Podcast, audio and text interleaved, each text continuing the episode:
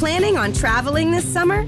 Make saving at the pump part of your plans with two times the fuel points from Harris Teeter. It's easy. Download your eVic coupon, and for every dollar you spend with your Vic card, you'll get two fuel points. That's up to $1 per gallon on quality fuel at participating BP and Harris Teeter fuel centers. Download your eVic coupon today and save money at the pump all summer long with eVic and Harris Teeter fuel points.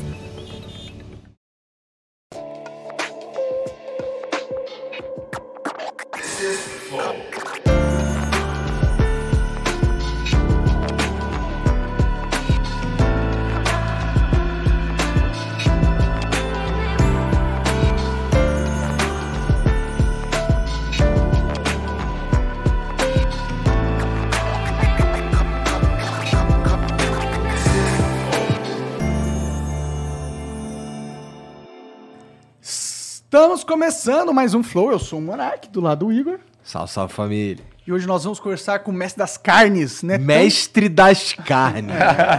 Tão Caralho. bom. E aí, E cara, aí? beleza? Pô, uma honra estar aqui com vocês, Porra, cara. não é nossa. Acompanho o trabalho de vocês há muito tempo já. Já hora. tem uns Segunda aninhos. tentativa, né? Oi? Segunda tentativa. Pois é, te- teve um probleminha, né? Mas É. que bom que deu tudo certo, você ficou bem, né? Que teve, Graças a tá- Deus. tava com Covid. Bom, boa noite pra todo mundo. A gente ia fazer faz 15 dias, né? Pois é. E aí Acho que era o têm. primeiro do ano, né? Era o primeiro É. do ano. Não, e era pra inaugurar aqui o estúdio novo, né? É, é, inaugurar o estúdio novo. Eu falei, caramba, meu sonho tá lá e eu já estar na inauguração do estúdio novo. Eu tava mesmo. É, Pau duraço. Porra! Aí cheguei aqui na porta, ó, só tem que fazer o PCR antes de subir. Eu, Beleza, vamos fazer, ó. Deu positivo aqui. Eu Falei, puta Puta merda. Mas tu fez o quê, cara? Daí tu ficou em casa diretão? Cara, a gente. Eu comecei a procurar, tipo, pra alugar uma- algum lugar pra poder fazer conteúdo, tipo, com churrasqueira Pode e tal. crer. Pra não ficar em casa, que eu tenho um bebê recém-nascido de um mês e tal. E aí eu não achava, o Bruno tentando, a gente não achava, tal, pra alugar na hora. Aí eu joguei no Instagram, falei, alguém aí tem alguma indicação de lugar pra ficar? E um monte de galera, pô, fica na minha casa, tem um apartamento não sei onde, não sei onde, não sei onde. Pô, maneiro. Aí um cara falou, "Ô, tem um apartamento no Guarujá, mas questão de, tipo, um minuto, assim. Tem um apartamento no Guarujá com piscina, tal, tal, tal. Tá aqui as fotos, vê aí, se tu quiser, se tu quiser, pode ficar lá. Ah, que da Eu falei, hora. Demorou. Aí eu tava cheio de carne que eu ia dar de presente pra vocês. Sim. Aí ficou eu e o gordinho da quarentena. Ficou famoso, moleque, como o gordinho da quarentena. Que merda. Que a gente passava... que a gente passava o dia inteiro fazendo churrasco e postando no Instagram pra poder gerar conteúdo. E aí fiquei a semana inteira gerando conteúdo do AP. Pô, ele é o gordinho da quarentena. E como é que tu consegue ficar magrão assim, cara? Porra, cara, na real eu fiz bariátrica, né? Ah. Eu emagreci 70 quilos. Caralho. É. Tinha outro netão bom bife. É, é por isso que é netão. Netão era de ser grandão mesmo, de ser forte e tal. E aí eu fiz a bariátrica por questão de saúde. E aí emagreci 70 Faz quilos. tempo? Faz quatro anos e meio. E aí eu dou uma segurada de lá pra cá, dou uma controlada e tal. Nem cabe mais tanta comida, né? Hoje já cabe, porque É? às vezes eu bato forte, né? Então vai laceando, né? Como se fosse uma bexiga, né? Então hoje já cabe até que legal, assim. No começo comia meio hambúrguer. Hoje, esse, anteontem, no dia da inauguração do, do açougue aqui do Campo Belo, do Bom Bife, eh, eu não comi o dia inteiro, que eu fiquei lá dando atenção pro público, tirando foto e tal, tal, tal. Chegou de noite, tava morrendo de fome, não tomei café, não almocei, não comi nada. Comi três hambúrgueres de uma vez. Porra. Morrendo de fome. Uma larica assim, danada, danada, danada. Então, assim, se eu precisar, se eu quiser comer, eu como bem. Mas eu dou uma controlada mesmo pra não voltar pro que era antes, Entendi. né? Aprendeu a se adaptar, a, tipo, a ser saudável sem, ter, sem depender da limitação da bariátrica, né? É, é porque, na, na verdade, o que a bariátrica faz é te forçar uma reeducação alimentar. Te forçar o que você sabe que tem que fazer, mas não faz. Mas com o tempo, ela fala, ó, agora é contigo. E aí eu tô nesse agora comigo tentando dar uma aliviada, segurar pra não voltar pro que era antes. É, não, é importante. Da hora. Tá conseguindo bem, cara. Tá em Tô, forma tô, aí. tô tentando, tô tentando. Mas, ô, tô, ab- é, ah, tá- eu tô já engajado no papo, mas a gente tem patrocinador, graças a Deus, então vamos falar deles aqui rapidamente. Hoje a gente está sendo patrocinado pela Flash. A Flash é um serviço é, inovador, eles juntam todos os seus vale transporte, vale refeição num cartão só e ele pode comprar virtualmente qualquer coisa. São mais de 2 milhões de estabelecimentos registrados no cartão, que é via Mastercard. Inclusive, eles colocaram uma caixa surpresa aqui pra gente abrir. E tem algo aqui que você poderia comprar com o seu cartão Flash. Vamos descobrir o que é. Aqui, tá, tá, tá, na caixa surpresa. Nós temos um. Porra, tem aqui o tempero do Netão. eu juro que eu não sabia! Caralho, que legal, que legal! Dá pra comprar o tempero do Netão Bom Bife com teu cartão flash aí, ó. Pô, que tu tá com maneiro. uma cara de brabo aqui, hein? É. Churrasqueiro bravo. Pior que eu faço cara de mal pra solta e as pessoas me conhecem pessoalmente, acaba com a moral. Mas ó, te- vamos aí no churrasco aí. e Isso você poderia comprar no- com o seu cartão Flash se você quisesse, tá bom? Isso e muito mais. Então, basicamente, entra com- em contato com o seu RH se você trabalha numa empresa, fala para eles se adaptarem à nova tecnologia, à modernidade, que é a Flash. E esse cartão pode comprar quase qualquer coisa. Não E é só entrar lá em flashapp.com.br. E para você que é empresário, ele serve para o governo para se você dar as suas garantias todas no tributário, blá blá blá blá blá blá, o cartão é, vale alguma coisa Tu vai normal. continuar dentro das normas, tudo Isso, certinho. Exato. Então é bom para você, empresário, é bom para o seu trabalhador que vai ter mais oportunidade de gastar o dinheiro dele onde ele quiser. E é isso, tá Os bom? caras aqui do Flow se amarram no Flash. Tava hoje perguntando quando é que cai o Flash desse mês aí. Pô, já. que maneiro. E- Ele passa nos estabelecimentos com o Mastercard. O cara chega lá no meu açougue e ele, ele paga. Passa. E ele unifica o dinheiro da galera. Que antigamente o cara tinha que ir lá em alguém que trocava. Não, é assim, tique, é assim, ticket refeição, ticket... Você vale Tem um monte de ticket. cara, tudo é, junto. unifica. Pô, legal pra Fica caramba, assim, cara. tipo, não tem por que não utilizar, assim. Pô, é tá. só Maneiro, uma vantagem. maneiro. A gente utiliza aqui no Flow. Então vai lá, tá bom? Inclusive, vou ver pra colocar como benefício do- dos meus funcionários. Eles vão gostar, Pô, viu? maneiro. É verdade. O Os pessoal nossos aqui se amarram. amarraram. Pô, maneiro, maneiro, maneiro, maneiro, top. Olha lá, o Borga tá ali, ó. Uhul. Não, maneiro. Pô, legal. Parabéns, Flash. Tamo junto. É isso aí, da hora. Bom, e a gente também está sendo patrocinado pela Insider. Eu tô usando Insider aqui, que é uma tech t-shirt, é uma camiseta tecnológica, porque ela tem um tecido que não amassa, ele não desbota, a cor dura para sempre, basicamente. Ele também é antibacteriano e ele é antiodor, ele mantém o seu mau cheiro dentro para você não nem, nem você tem que sentir, entendeu? Só quando você tira, né? A bomba atômica. É bomba atômica, aí, aí fudeu. Mas aí você tira no banheiro ali que não tem problema, entendeu? Mas ele garante que você não vai passar vergonha com sua, sua namorada, com o seu namorado, com qualquer pessoa que você quiser usar, quiser usar. Tem, além de camiseta, outros produtos também, calça, cueca e muito mais, tá bom? É muito boa qualidade. Se você quiser comprar, você pode ir na insiderstore.com.br e usar o cupom FLOW12 para ganhar 12% de desconto, tá? Que é bom, né? Ganhar desconto é sempre Porra. bom. Porra, 12% Ainda mais num produto pica. pica. E é bom, ele é bem elastiquezinho e é tipo aquela camiseta padrão, sabe? Não tem marca e tal, então você não precisa ficar ostentando nada por aí se você não quiser, tá bom? Só ter um conforto e, e o seu mau cheiro controlado também. Pô, achei maneiro. Num festival de churrasco eu troco de camisa 12 vezes. Pô, e no churrasco você soa pra Então caramba. Eu Aqui, ó, troco pra de tu camisa 10, experimentar. 12. Aê! Quem não chora não ama, né, pai? Cara, eu- o, o Miso tá ligado. Eu troco de camisa 10, 12 vezes num festival de churrasco. Porque as pessoas vêm me abraçar. Não quero abraçar a galera Toda suadão, encenada, fedidão. Aí também não dá pra ir no banheiro. Eu só tiro a camisa. Fala, aí, quer uma camisa minha? Toma aí! Coloca o outro. Valeu, tamo junto. Pode mandar umas lá em casa. Preta, preta. Pode mandar à vontade. É, eles têm, eles vão mandar pra você. Pode abrir aqui? Pode, fica à vontade. Maneiro. É insiderstore.com.br. Vai lá, adquira a sua agora. Durável. E tem um emblema hoje também, não tem, Jean? Cadê? Caralho, o mano. É mestre o... das caras. Caramba, pai! Olha lá. Ó. O cara tá fatiando aí na velocidade da luz. Olha a faca como é que chega a tá. É, já tá. Desfocada, moleque. Na moral. Da hora. E aí ainda pegou minha sobrancelha levantando, que eu, eu tipo o Dwayne Johnson, tá ligado? Que levanta só uma. Tu tem essa habilidade? Tenho. Mostra aí Mas eu não, é Não- pensando, não- é não tipo, é sem É querer. sem querer. É sem querer. Foi, Ah, não? foi, foi, Foi, foi. foi. Ué, eu consigo, ó. Olha lá. Essa habilidade também. É, eu não tenho, eu não consigo. Bom, é isso, ó. Se quiser resgatar esse, esse emblema, ele vai estar disponível no nosso site só nas próximas 24 horas. O código é churras, é, churrasco do Netão. Churrasco do Netão. Pô, maneiro. Simples, fácil. E depois, se você não conseguir resgatar, se você quiser ter esse emblema único, é só comprando de quem resgatou, tá? No nosso mercado de emblemas.com.br. É isso. E é, porque esse daí só vai ficar disponível nas próximas 24 horas. E é totalmente de graça, só precisa ter um perfil na plataforma. É isso aí. Né? resgatar.flowpodcast.com, entra lá. E é isso que a gente tava falando antes lá. Ô, posso retribuir, já que vocês mandaram um presente pra mim aqui? Ah. Claro. Retribuir. Ô, Ju, traz aqui o presente dos meninos aqui. Aproveitar enquanto ele pega ali, minha, minha filha tá assistindo em casa com a minha esposa e o Joaquinzinho. Duda, papai te ama, Su, papai te ama. Papai te ama, não. Netão te ama. Joaquim, não entende ainda, mas tamo junto. Obrigado. Caralho, velho. Precisa das duas mãos aqui. Pesado o negócio. Caralho! Nossa senhora, quase deu uma mesa. Bom, primeiro a tabinha pra vocês aí, personalizada. Tabuinha maneira foda, demais. Olha essa aí, É, meu Deus. tem a cara. marca do açude de um lado e Netão do outro. Se você não gosta do Netão, usa da, da marca. Se gosta da Se marca. você não gosta do Netão, você pode usar essa tábua pra matar ele, porque é uma arma de Também, também, fica a seu critério. Já dá pra gente fazer os, quando, os- quando Cara, a que gente da hora sextar, essa tábua, mano. Quando a gente sextar, fazer um- uma festinha ali embaixo. Eu realmente não imaginava que vocês iam fazer um merchan pra mim de graça aqui. Olha lá, boa, não sei nem de onde vocês arrumaram isso aí, mas tem um pra Aí cada um sim, aqui. boa. Obrigado, cara. Flor de sal também. Meus molhos também. Obrigado, cara. Puta, eu adoro molho, cara. Ó, Sou viciado esses em molhos molhos. são bons pra caramba. É a minha linha junto com a Decabron.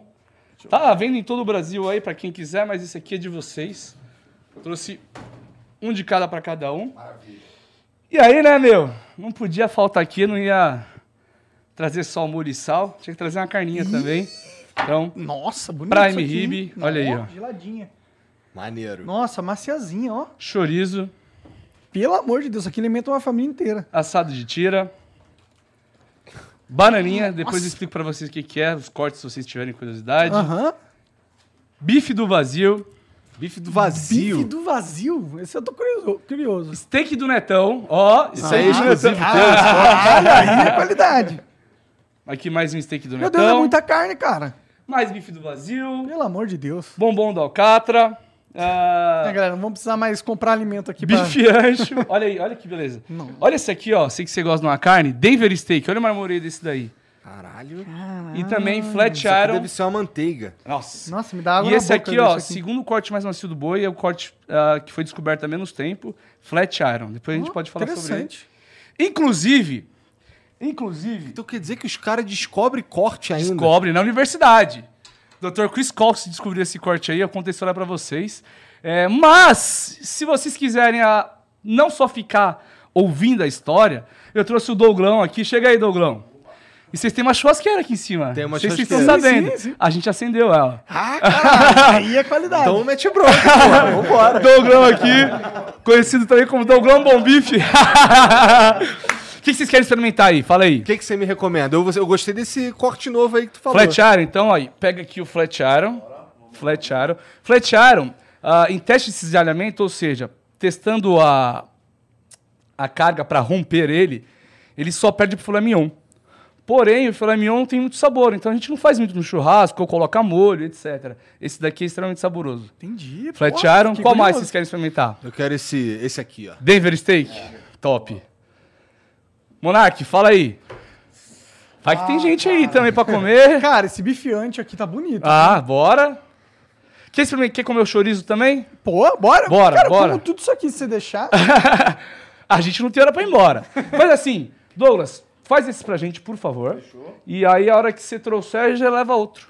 O que, vocês acham? Demorou, cara. Uma boa ideia? Nossa, eu tô muito ansioso pra isso. Valeu, Douglas, obrigado. Hoje eu trouxe o Douglas, que eu vou ficar aqui. Tá certo, então, pô. O Douglas tá lá pra representar o Netão aqui. Ô, não vai errar o ponto, hein, pai?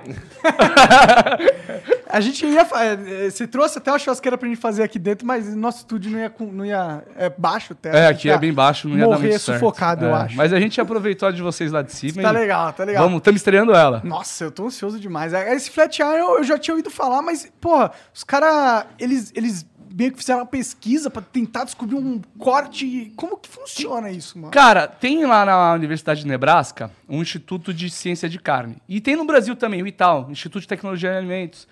Ah, e são pesquisadores que ficam estudando qualidade de carne. Esse cara teve a ideia de tirar todas as membranas do boi. Então, todas as fibras do boi. Ele falou, vou tirar tudo. E ver o que, que dá. E ficou algum tempo, anos fazendo isso. Até conseguir descobrir esse corte.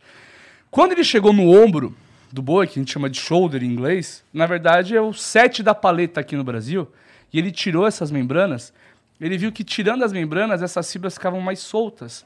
E aí ele foi fazer o teste de talhamento e deu como o segundo corte mais macio do boi. Então o cara descobriu um corte novo a questão de quatro anos atrás. Caralho, Caralho. Eu- cara, eu não fazia Eu não ideia. fazia a menor é, ideia que tinha um que cara era- pra estudar essa porra. Caralho, exatamente. Como que isso é possível, mano? Que exista. Isso me dá uma felicidade de estar Olha o vivo. tanto tá de tempo que a gente já come boi. Aham. Né? E olha o quanto que a gente. O tanto de boi que a gente já comeu. E, o tanto cara- de boi que a gente desperdiçou, aparentemente, né? Sim, e por isso que é foda, né, mano? Mas a gente descobriu um jeito de ser mais eficiente. E só pra dar os créditos, tem um brasileiro junto com ele lá na universidade, Ah, é? o Felipe. Ah, agora fugiu aqui se é Felipe ou Gabriel, mas daqui a pouco eu olho aqui no celular, que a gente tem o WhatsApp.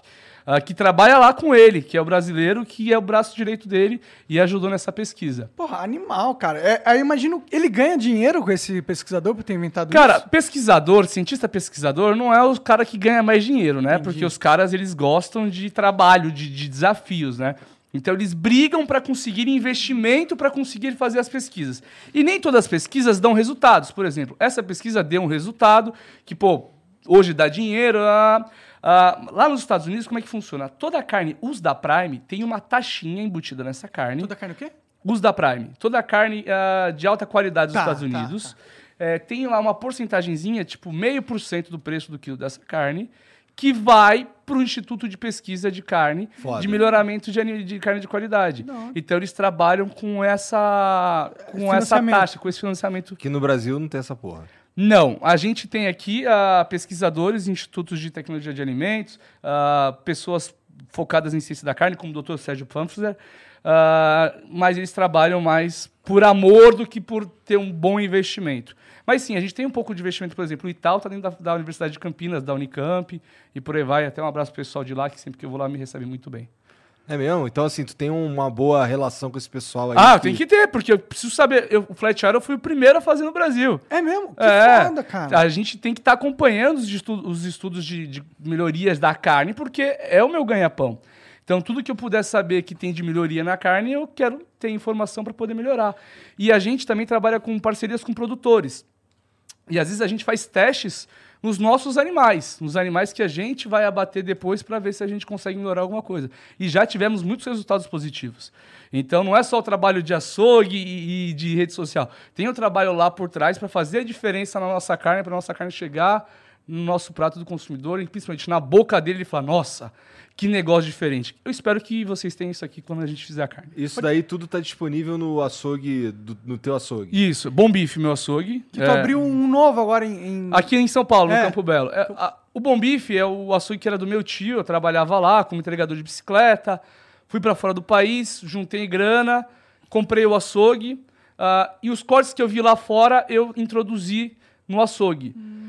E hoje, graças às redes sociais, porque eu precisava das redes sociais para fazer um público consumidor para essa carne de qualidade, cores especiais que ninguém sabia o que era. E graças a isso eu fiquei um pouco mais conhecido no Brasil. E aí eu estou começando a realizar meu sonho de expandir a minha carne pelo Brasil. Então o Bom Bife hoje virou uma rede de franquias. Legal. E a gente inaugurou a primeira aqui em São Paulo, no Campo Belo, Bom Bife Campo Belo. Sábado a gente inaugura outra aqui em São Paulo, Bom Bife Perdizes. E já temos mais 22 para inaugurar aí nos Porra. próximos meses. Que da hora, mano. E aí, pra você fazer uma franquia dessa, você tem que, tipo, criar um controle de qualidade. Só as carnes assim podem ser vendidas. Como que. Deve ser um trabalho do de caralho. anos. Trabalho de anos. É, na verdade, assim, o meu foco nessa para franquia sempre foi conseguir a qualidade de carne. Então, venho há anos tentando entender como é que eu ia conseguir distribuir a minha carne pelo Brasil. Virar franquia já foi uma sinergia. É, porque eu tenho a rede de hamburguerias também, que é a Bom Beef Burgers. E já tem em São Paulo três Dark Kitchens, é, que é só delivery. Tem Aham. lá em Santos a Casa Física. E aí eu fui franquear a hamburgueria. E aí, nessa de franquia hamburgueria, tinha uma franquia embrionária de carnes, que já tinha uma boa estrutura, mas faltavam alguns conceitos para ser como eu gosto. E aí eu cheguei lá, levando o protocolo de carnes, que hoje é produzida por um parceiro, RXM 118, e levando o espírito Bom Bife, da família Bom Bife, para dentro dessa franquia. E aí o resultado inicial tá muito bom, mas a gente tem tra muito trabalho pela frente para manter padrão de qualidade, padrão de atendimento. Ah, as pessoas vão lá em Santos, no meu açougue, tipo assim, fala, realmente a qualidade é espetacular. Mas o que surpreende as pessoas é o atendimento lá. Então, para multiplicar isso, é um trabalho duro que a gente tem pela frente e o Miso está aqui junto comigo, está ajudando muito, tem os nossos sócios e a gente amanhã tem reunião no que pode melhorar. O de Santos é o primeiro, eu quero O de Santos é o primeiro, é, é, É. é. E aí tu pegou ele, tu pegou ele faz quanto tempo? Faz. Vai fazer oito anos. Cara, eu comprei ele faz oito anos, faz quatro, três dias. É? É. Então faz oito anos redondo quase, É, né? é. Eu comprei ele no dia do meu aniversário. Mas inaugurei ele um Pô, pouquinho feliz depois. aniversário, cara. Obrigado, valeu, obrigado. obrigado. E, É. cara, pô, é, deve ter sido um sonho pra você, tipo... Como que tu conseguiu dinheiro pra comprar o açougue, mano? O que Cara, tu fez lá? a- O tio queria vender ou tu Não, não, barra? puta, é morrolo, cara. Porque assim, é, eu era. Eu sou muito apegado com esse meu tio. Assim, muito. Meu padrinho, que é pai do gordinho da quarentena, inclusive.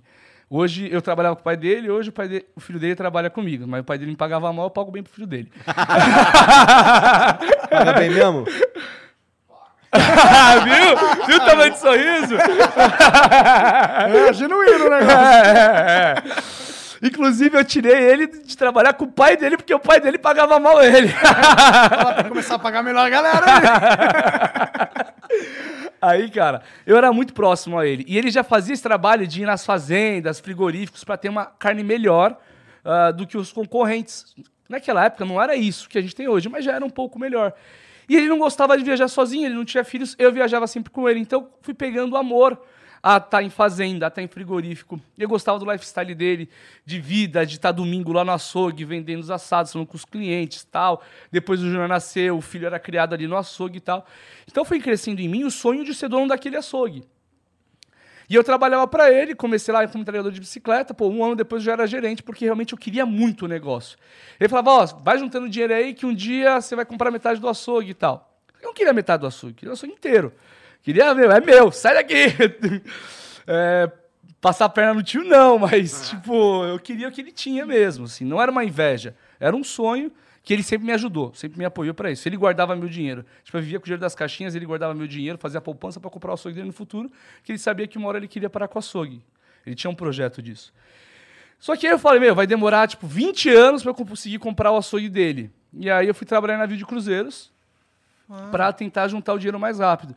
E aí eu dei a sorte, sorte Deus, é, sou muito católico, de trabalhar praticamente só fora do Brasil. E aí eu conheci vários açougues, várias steakhouses ao redor do mundo e o que cada lugar fazia. Então, é, o bife de tira eu vi no, na Argentina, no Uruguai, como esse aqui, assado de tira. O, o short rib eu vi nos Estados Unidos. Ah, Tu ia pra- nos açougues assim, tipo, Ia deixa eu ver como tu faz as Cara, paradas aí. não, e eu contava pros caras, é, tipo, meu, eu tô aqui e tal, juntando dinheiro porque eu quero comprar um açougue lá no Brasil tal, tal. Você, pô, pode me explicar de onde que sai esse corte? Que eu não entendi em algumas coisas. Tipo, você vê um pedaço de carne pronto, fala, meu, isso parece que é um assim, mas será que é assim? E aí eu ia e perguntava. E na maioria dos lugares eu fui bem recebido. Eu fui menos bem recebido, tipo, na Argentina e em um ou outro lugar na Europa que também não queria muito papo. França, não tô usando.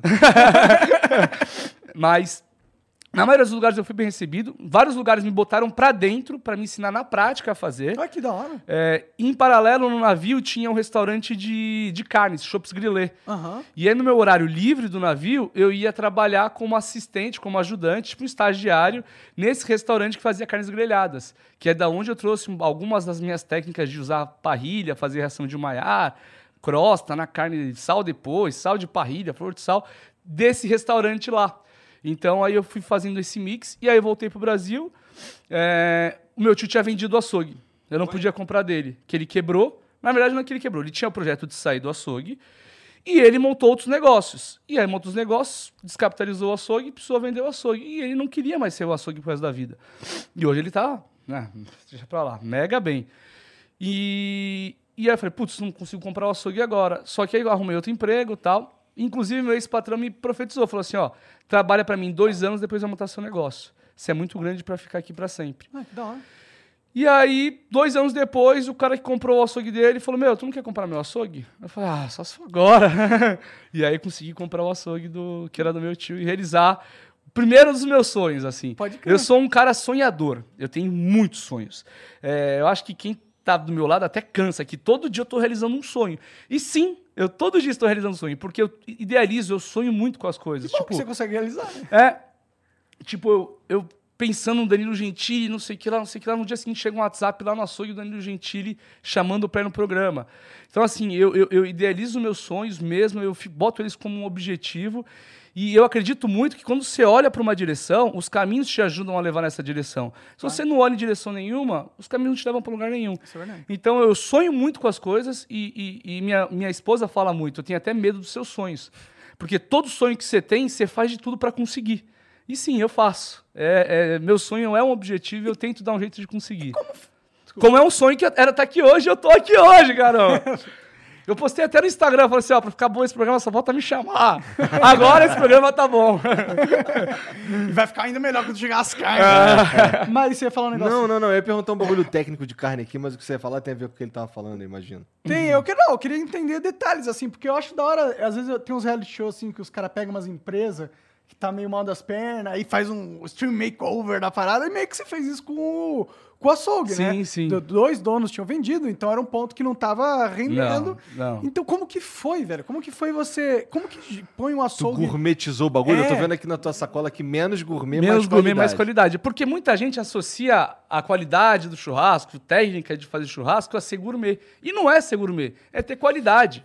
Não é gourmet. Gourmetização é outra coisa, é um movimento diferente. O que a gente está querendo fazer é ter uma carne de qualidade para vender para o nosso consumidor. E eu explico como fazer isso nas redes sociais, etc. Porque eu quero que o cara que compra a minha carne, a ou que compra uma carne de qualidade em outro lugar, porque foi impactado, influenciado por mim, que ele tenha a mesma experiência que eu tenho na hora de fazer minha carne. Então é por isso que eu passo as técnicas e por isso que eu busco a carne de qualidade. Não é para gourmetizar. Porque o churrasco não é para ser gourmet. O churrasco é um momento de distração, de diversão, de É. celebração. Não é um momento de você. Ah, mas aí tu mete uma flor de sal. Tu mete não sei o que de parrilha, que eu não sei nem que porra é essa. aí tu gourmetizou um Aí, pouquinho. flor de sal pô. é isso aqui, ó. Segura aí. Flor de sal é isso daí. O que, que é flor de sal? É, é, uma- é um sal que parece uma escaminha de sal. É um sal que vai te dar uma crocância melhor. Só isso. Por que, que a gente usa? Porque ele vai ter uma textura melhor que o sal grosso na hora de mastigar. O sal grosso você mastiga as pedras de sal. Esse aí não. Esse é crocante. A hora que Ah, você coloca na sentido. boca, ele derrete. Ele tem um crocantezinho e derrete. Bem melhor do que o sal grosso. Isso daqui é a parte de cima daqueles montes de sal. né? Exatamente. Bem isso. Aqui eu não quis ir muito a entendi. fundo, mas é isso aí. Sal de parrilha, o que, que é? O que, que é parrilha? O que, que é parrilha? É um tipo de churrasqueira. Muito utilizada na Argentina, no Uruguai. E hoje, no E Brasil. o que, que ela tem de diferente na churrasqueira? Ela tem uma caixa de fogo. Toma uma foto de parrilha aí pra gente poder ver. Em vez da gente, coloca a parrilha barnetão, mais fácil. Boa. Em vez de você fazer o fogo debaixo da grelha, você faz ele do lado da grelha e puxa para debaixo da grelha sua brasa pronta. Como é difícil você controlar o, o carvão, o fogo, a temperatura da brasa durante o churrasco. Aí você vai levantar a grelha para colocar mais carvão, derruba a carne toda, faz fogo, aquela fumaceira, ou sobe pó de carvão na carne na hora que você vira o pacote, você faz o fogo do lado e puxa a sua brasa. É só para facilitar a vida. Isso é uma parrilha. Então, em vez de você ficar lutando para colocar carvão, para deixar a brasa boa por aqui, você coloca o fogo aqui do lado, ele pega fogo, cai a brasa e você puxa para de baixo. Entendi. Muito mais fácil de você operar. mas Muito mas mais isso, fácil. daí, isso daí é uma, uma engenhoca que tu que inventou, né? Não, isso daí é. Essa daí é a minha parrilha de linha, né? Que, que vende no meu nome pela Largrill, um parceiro nosso. É, mas parrilha já é utilizada na Argentina e no Uruguai, tipo, Nesse molde aí. há centenas de anos. O que a gente fez aqui no Brasil?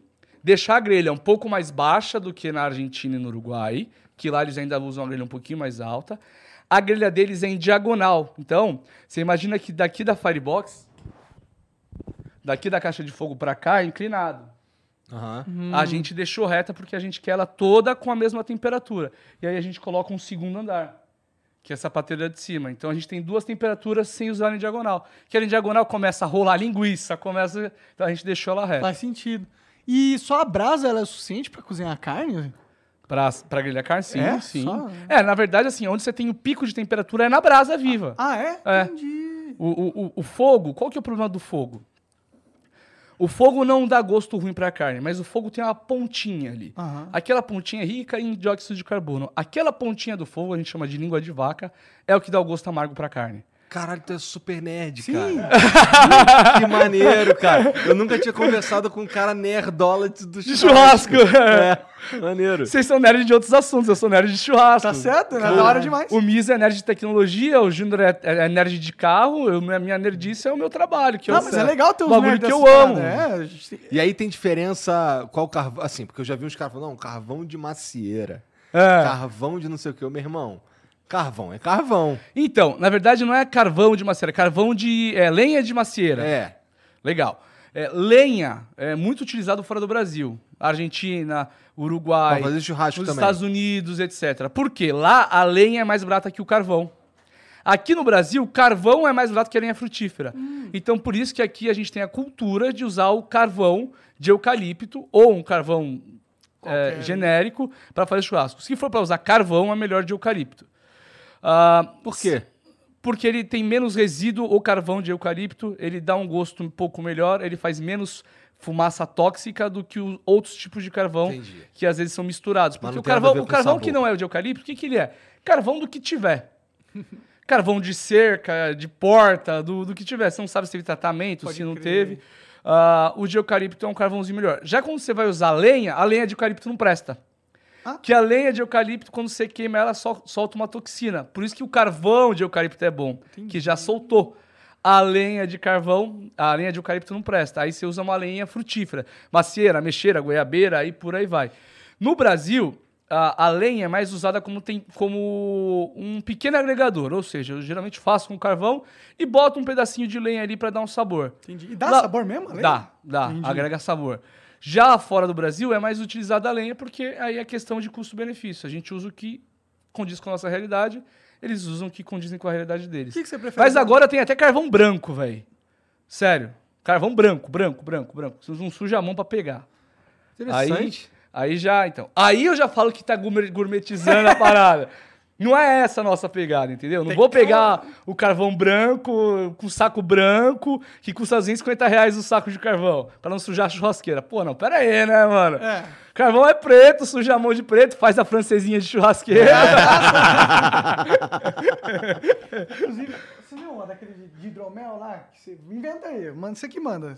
É, Vai ser bom, eu garanto. Esses, esses cortes aí, tu, tu não vende qualquer corte no teu, no teu açougue, ou vende? Como assim qualquer corte? Por exemplo, dá pra um cara chegar lá e pedir 2 kg de, Assim. de colchão mole. Sim, vamos lá. Ah, no açougue de Santos, é um açougue do dia a dia com cortes especiais. Então tem desde a salsicha, ah, tudo que um açougue de bairro qualquer tem, aos cortes especiais, ao aguil importado do Japão. Foda. É. Caralho, tem essa parada. Tenho tudo. Você vê lá, tipo, a, a- a dona de casa que vai lá com o dinheiro contadinho e fala, ó, me dá dois reais de salsicha. Aí o cara que chega lá fala, ó, me dá 12 wagyu aqui. Todo mundo convivendo no mesmo ambiente, todo mundo se respeitando, todo mundo feliz lá dentro. Que lá tem uma energia muito boa. Na franquia, a gente não colocou essa parte tão dia a dia. Por quê? Porque essa parte é muito mais difícil de se controlar. Você precisa ter profissionais muito bem qualificados, como açougueiros muito bem treinados. Então, é muito mais difícil de você controlar a qualidade com um açougueiro, ah, tendo que manipular, tal, etc, etc, do que você chegar lá com os cortes praticamente prontos, que é o que a gente se propôs a fazer na franquia. Mas sim, na franquia, Algumas lojas vão ter o açougueiro lá com alguns cortes do dia a dia, mas a gente pretende, a gente já está fazendo esse trabalho em já mandar para o açougue os cortes do dia a dia manipulados. Então já mandar o bifinho do coxão mole, o bifinho do patinho, o patinho moído, já prontinho. Para não ter esse problema de lá em Santos a gente tem um controle muito grande, tipo, a carne moída, não sei o que, não sei o que lá, qualidade, manipulação, etc. Mas tu tá lá, né? Agora imagina se eu conseguir colocar 100 franquias do Bom Bife para controlar tudo isso. É difícil, você não vê grandes redes de açougue. E quando você vê, geralmente tem alguns problemas. Então se a gente consegue já manipular, já mandar com uma garantia de qualidade, é um caminho melhor. Então é isso que a gente está tentando fazer para as franquias. As franquias, elas basicamente vendem esse que já vem embalado, então. Basicamente sim. Basicamente sim. Entendi. E a ideia é que futuramente seja praticamente só assim. Tanto o dia a dia quanto o corte especial. E, e essas, é, esses cortes que tem aí, é, por exemplo, esse daqui eu nunca vi, esse assado em tira. Assado de tira, esse aqui. É. Esse. É. Da onde, tu, da, da onde saiu essa ideia? O que que... O que Então, que... assado de tira, ah, você pode ver que tá assado com S só, não tá com dois S. Porque é em espanhol, é um corte argentino, um corte uruguaio. Esse corte aqui é da costela do dianteiro, tá? Então a gente tem aqui a costela do dianteiro, da primeira à quinta costela, a gente corta ela ao contrário e faz ela em tiras. Se é da costela do dianteiro, é um corte para grelhar, porque ela tem pouco colágeno, ela é mais macia e você consegue grelhar ela para comer. Já a costela do traseiro, que é a ponta de agulha, que é da sexta até a décima terceira costela, ela já, é uma, ela já tem uma carne com muito colágeno, uma carne dura, que a gente assa. Então não serve para fazer o assado de tiras. Existem algumas marcas que fazem o assado de tiras ah, com a costela PA, mas você não vai ter nunca o mesmo resultado do que essa daqui. Entendi. Tá? É uma costela do dianteiro cortada ao contrário. Tu mete a mão no... no na quer dizer, tu já meteu a mão na hora de cortar muito, o, muito, parada? muito. É? Na, na verdade, a, a- eu quem fazia todos os cortes no açougue no começo, eu que treinei meus açougueiros que estão lá hoje fazendo. No frigorífico agora que produz os cortes, eu fui lá dar o treinamento para os açougueiros, eu cortei a carne para explicar para eles. Já dei treinamento em alguns frigoríficos muitas vezes. É, então, assim, eu sou um açougueiro, não sou um empresário. Agora estou começando a ficar um pouco mais empreendedor do que açougueiro, porque realmente eu não tenho feito o trabalho de açougueiro. Mas a minha profissão é açougueiro. Entendi. Ah, eu acho que isso te ajudou muito agora como empresário, né? Porque você Sim. entende o business da coisa, Sim, né? Você sim. sabe olhar, ah, a franquia tá entregando os cortes mal feitos, eu faria muito mais Sim. foda. Ó, hoje eu passei alguns feedbacks pro cara falar, ó, só na hora de tirar a gordura, você tira com a faca virada ao contrário, que vai ficar melhor. Tipo, eu tenho as manhas do corte um pouco mais. ah, mais no detalhe do que a grande maioria, porque realmente é um negócio que eu amo e eu fiz ao máximo para me especializar nisso, né? Como é que chega o boi lá, cara? Como é que, o que que chega Carcaça. vocês fatiarem? É... Mata o boi e tal, deixa ele escorrendo tal, refrigera. Ah, depois de dois dias, a gente gosta de dois dias é, refrigerando, fazer uma refrigeração lenta para a gente não ter problema da carne ficar dura, Aham. que existe um problema com isso. É, aí tem lá o traseiro e o dianteiro. Então, dianteiro da quinta costela para cima, traseiro da quinta costela para baixo. Vem separado? A gente deixa separado. Esses são os dois cortes primários. E aí a gente vai para os cortes secundários. O que, que são os cortes secundários? Tirar é, do, do dianteiro, tipo, o que, que é o assim do meio com o peito? O que, que é isso? A gente faz os cortes terciários. Aí depois a gente vai para o ending cut, que é os cortes de finalização, que é pegar esses blocos, esses blocos menores, e fazer eles virarem cortes especiais ou cortes para churrasco. Entendi. Ó, já tá, já tá. O cheiro já, tá bom, né? Já chegou aí, ó. A Caraca. cara tá boa também. Ele trouxe pra eu cortar hoje. Hoje é aquele vou pá dos outros, sabe? Ele fez o churrasco e eu vou cortar aqui. Ô, Obrigado. Ô, Doglão, você fez? Faz as honras aqui, vai, corta você. Tem o mesmo código de honra dos maconheiros, né? Bolou acende. Assou corta. A sua corta.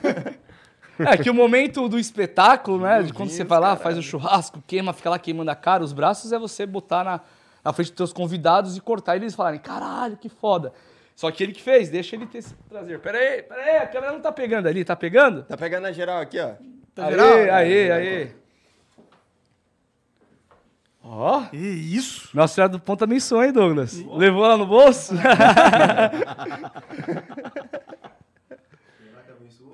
tá bonito, hein? Coloca naquela tábua ali pra gente finalizar. Meu Deus, a água já tá na boca já. É na minha, então. Pode salvar Nossa, e você tá também. bonitinha a cor, hein? Você que- você Por fez. dentro também. Põe um salzinho aí pra matar. Aqui, ó. Pode ser flor de sal. Olha a Flor qualidade de vida. sal. Olha lá, olha lá. aqui, aqui, aqui, aqui.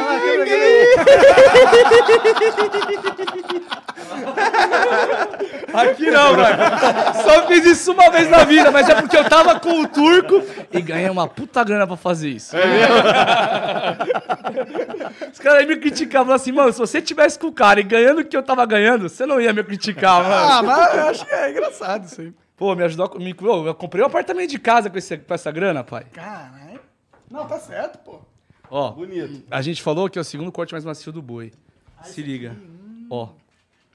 Ó. É, Ele, ele sai, né? Ele desmancha fácil. Cheers. Hum. Ah, pega aí, pô, se vocês quiserem. Ó, Tiagão, quer uma carninha? Mete a mão aí. Rapaz. Caralho, meu, isso aqui é muito bom, porra. Janzeira, eu pôr na minha câmera aqui, porque esse aqui merece, hein? Tá legal a imagem? Puxa mais pra trás um pouquinho. Aqui? Põe pra cima, pra cima. Coisa bonita. Nossa, Nossa senhora. Sai do lado da foto ali. Não. Valeu, Douglas. Obrigado. Salgou ou não? Valeu, Douglinha. É, o que vocês querem pro próximo aí? Quer um assado de tira que a gente tava falando? Quero um assado de tira e um prime rib. Prime rib. E o assado de tira.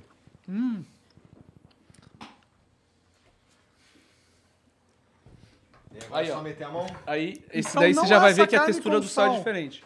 A gente costuma fazer sem sal e colocar o sal depois. Faz sentido. Você vê essa crochinha na carne, esse crocante por fora? Uhum. Isso é reação de Maillard.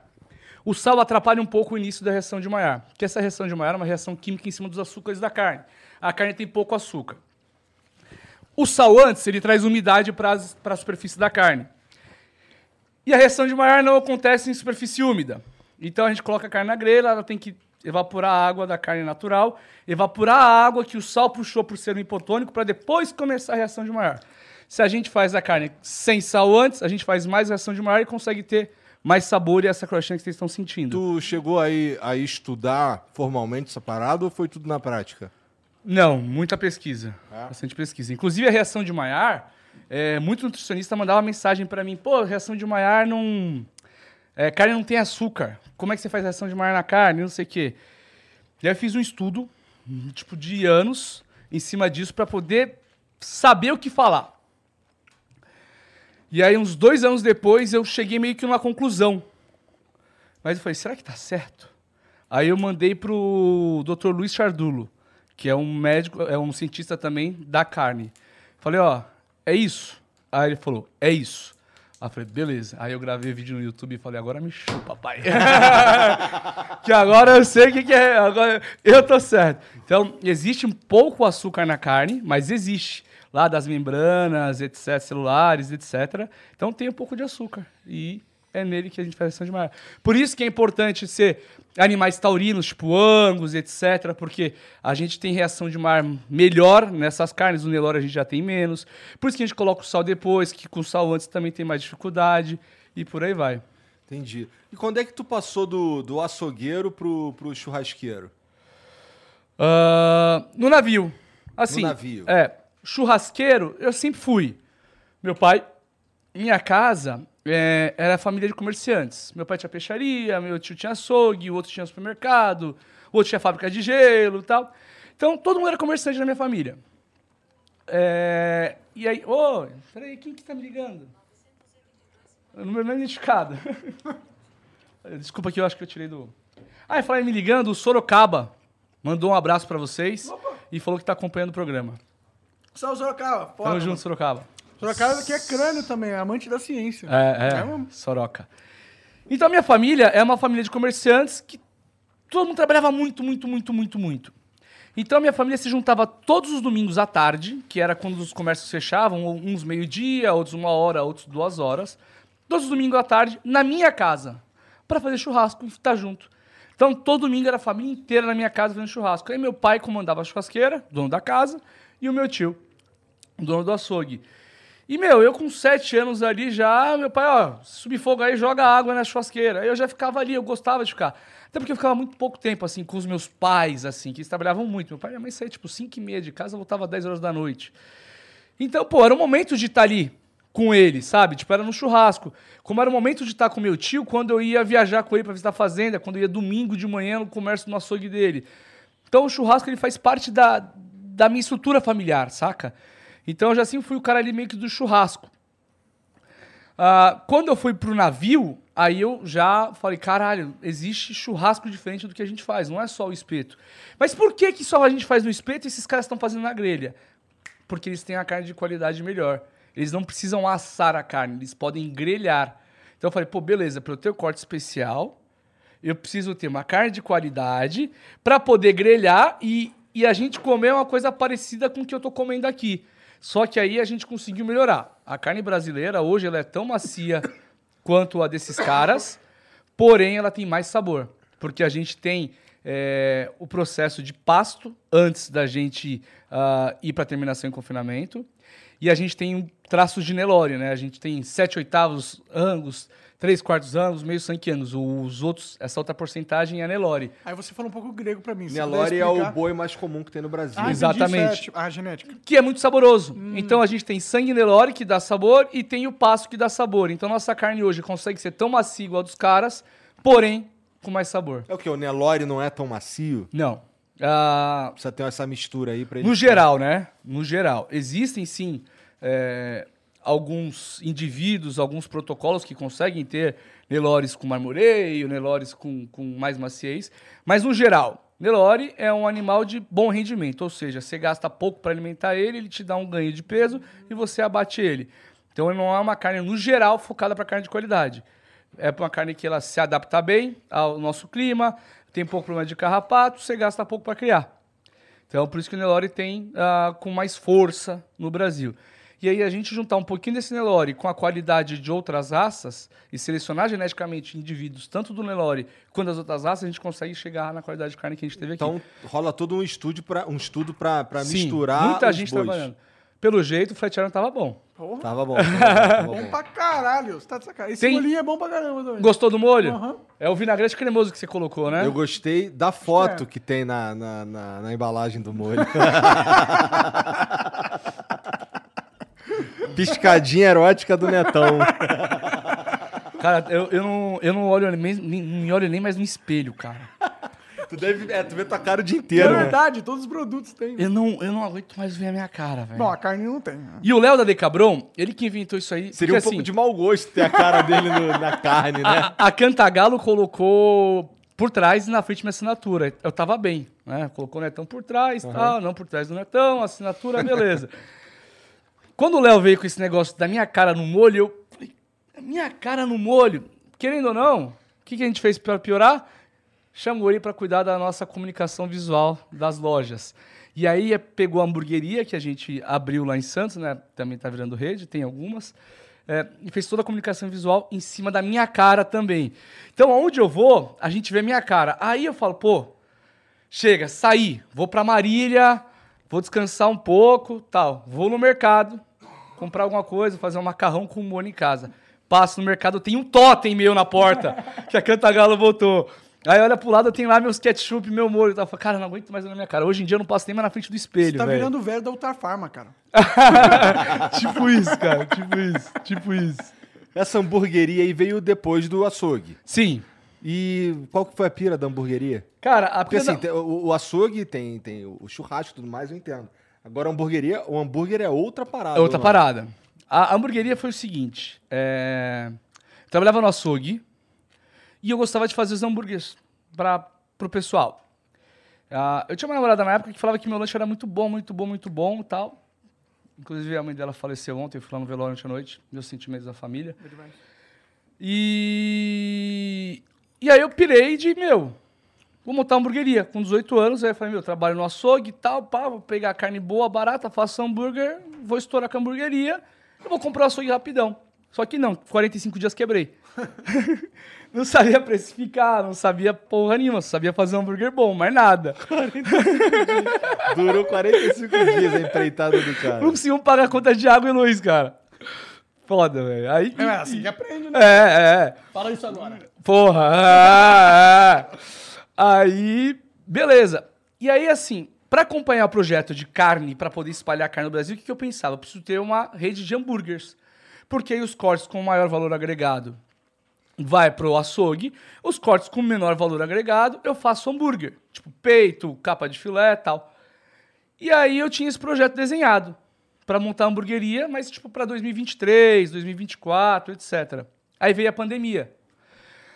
Aí eu fechei o açougue e tal, aí reabri, reabri fazendo kits e tal, tal, tal. Meu, o bagulho estourou, explodiu pra caramba. Aí eu chamei uma galera pra trabalhar na produção dos kits. Chamei o kits? Como é- Douglas. como é que são O esses que, que eu kits? fazia os kits? Eu vendia, tipo, é, hoje, kit parmejana. Aí eu fazia um molho, a parmejana, é, botava lá um macarrão, um molho pro macarrão, queijo ralado, bife já milanesa, tal, tal, tal. O pessoal só fritar o bife em casa e montar e comer. Aí eu contratei uma equipe de cozinha para fazer isso. Primeiro foi o Douglas, que tá aqui hoje com a gente, que já trabalhava comigo em eventos, é, e mais algumas pessoas. Só que eu fazia esses kits no prédio que eu comprei para construir o açougue novo. E aí uma hora eu tinha que parar de fazer os kits e voltar à obra do prédio. E essa galera que eu contratei? Eu falei, putz, meu, só tem uma coisa pra fazer. Vou montar hamburgueria delivery e aí eu não preciso mandar ninguém embora. Aí peguei a galera e falei, ó, Douglas tava comigo, tava o Bruno Feijá. Falei, mano, vou montar uma hamburgueria delivery, eu tenho um projeto pro futuro, já vou fazer agora. Se vocês quiserem, meu, já pode registrar que pode ficar comigo, pode sair do emprego, que eu não, não vai ficar ninguém pra trás. O cara falou, demorou então, se você fizer a gente vai junto. Esses seis funcionários da hamburgueria em uma semana viraram 22. Caralho. Uma semana. Uma semana. Bom, tu, na primeira tu quebrou em 45 dias. Agora Nessa na segunda. Nossa, é, eu até falei uma outra vez, assim, é, a primeira hamburgueria que eu tive, eu quebrei em 45 dias. Esse ano eu abri uma hamburgueria que eu banquei todo o investimento em 45 dias. Padrão, excelente. Que Foda foi a daqui demais. do Brooklyn, de São Paulo. Foda demais. Ah, essa, essa primeira que você fez aí que deu certo, é lá em Santos também? É, comecei no delivery lá em Santos, aí a gente, meu, destruiu. É, o Uma dark aplicativo até também. hoje não dá conta da gente em algumas praças, em São Bernardo, na Moca. A gente teve um número de vendas assim gigantesco, bizarro, a nível Brasil. É, E aí eu falei, cara, deu certo. Falei, vou montar em São Paulo. Aí, meu, o boom foi tão grande que foi um problema, porque a gente não tinha como dar conta de todo o movimento. Então, os primeiros 45 dias, um mês, dois meses ali, tipo, teve problema de lanche errado, queijo salgado, que a gente faz o queijo, etc. Mas a gente acertou. E aí depois a gente montou em São Bernardo, na Moca, e eu montei a FIA e falei, meu, agora a pandemia tá acabando, tem que abrir loja física. Eu abri a primeira lá em Santos, meu, puta sucesso, lotada todos os dias. É, Qual a temática da- Sexta e sábado, fila na porta, gigantesca. Como que é lá? Mostra uma foto aí, quero ver. A hamburgueria eh, tem a minha cara. Nossa, Tem um totem gigante da cara do Netão. Tem também. tem, tem duas caras do Netão na fachada, um totem embaixo. Mas tem, assim, todo o meu lifestyle. Tipo, as frases que eu falo quando eu tô fazendo churrasco, escuto cheiro, Nossa Senhora do Ponto ah, nos abençoe. É, cheers, tem a parte, tem os QR Codes pra você descobrir Tem uns vídeos escondidos. ali, né? Tem a cultura Bom Bife, o lifestyle do Netão. Então você entra lá, você se sente, puta, velho, eu tô dentro do Netão. Tô dentro do vídeo do Netão. Eita. É. é, é. Isso foi meio estranho, mas tá bom. mas você vai lá, você vai lá, você se identifica. Essa foto aqui, essa tatuagem aqui, é uma foto que foi tirada lá na hamburgueria. Ah. Porque lá o Léo redigiu a minha história, em poucas palavras. Esse Léo que, da Decabron que fez mar- meu- minha comunicação visual. E aí ele redigiu em poucas palavras a minha história. E aí eu não lia. Eu li umas três vezes assim, Ó, bonitão o lugar. Duas vezes. Caralho, os hambúrguer tão bonito, hein, na foto. É.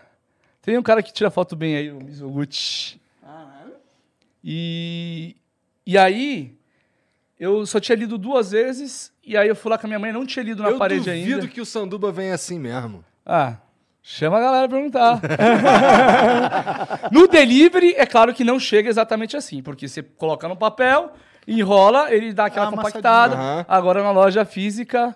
Ah, na foto sempre vai ser mais bonito, não tem como, né? É, não, mas loja física chega a bem, foto bem os real. caras pegam, colocam um hambúrguer, aí passa maquiagem no hambúrguer. É. Normalmente, não tô falando que você fez isso.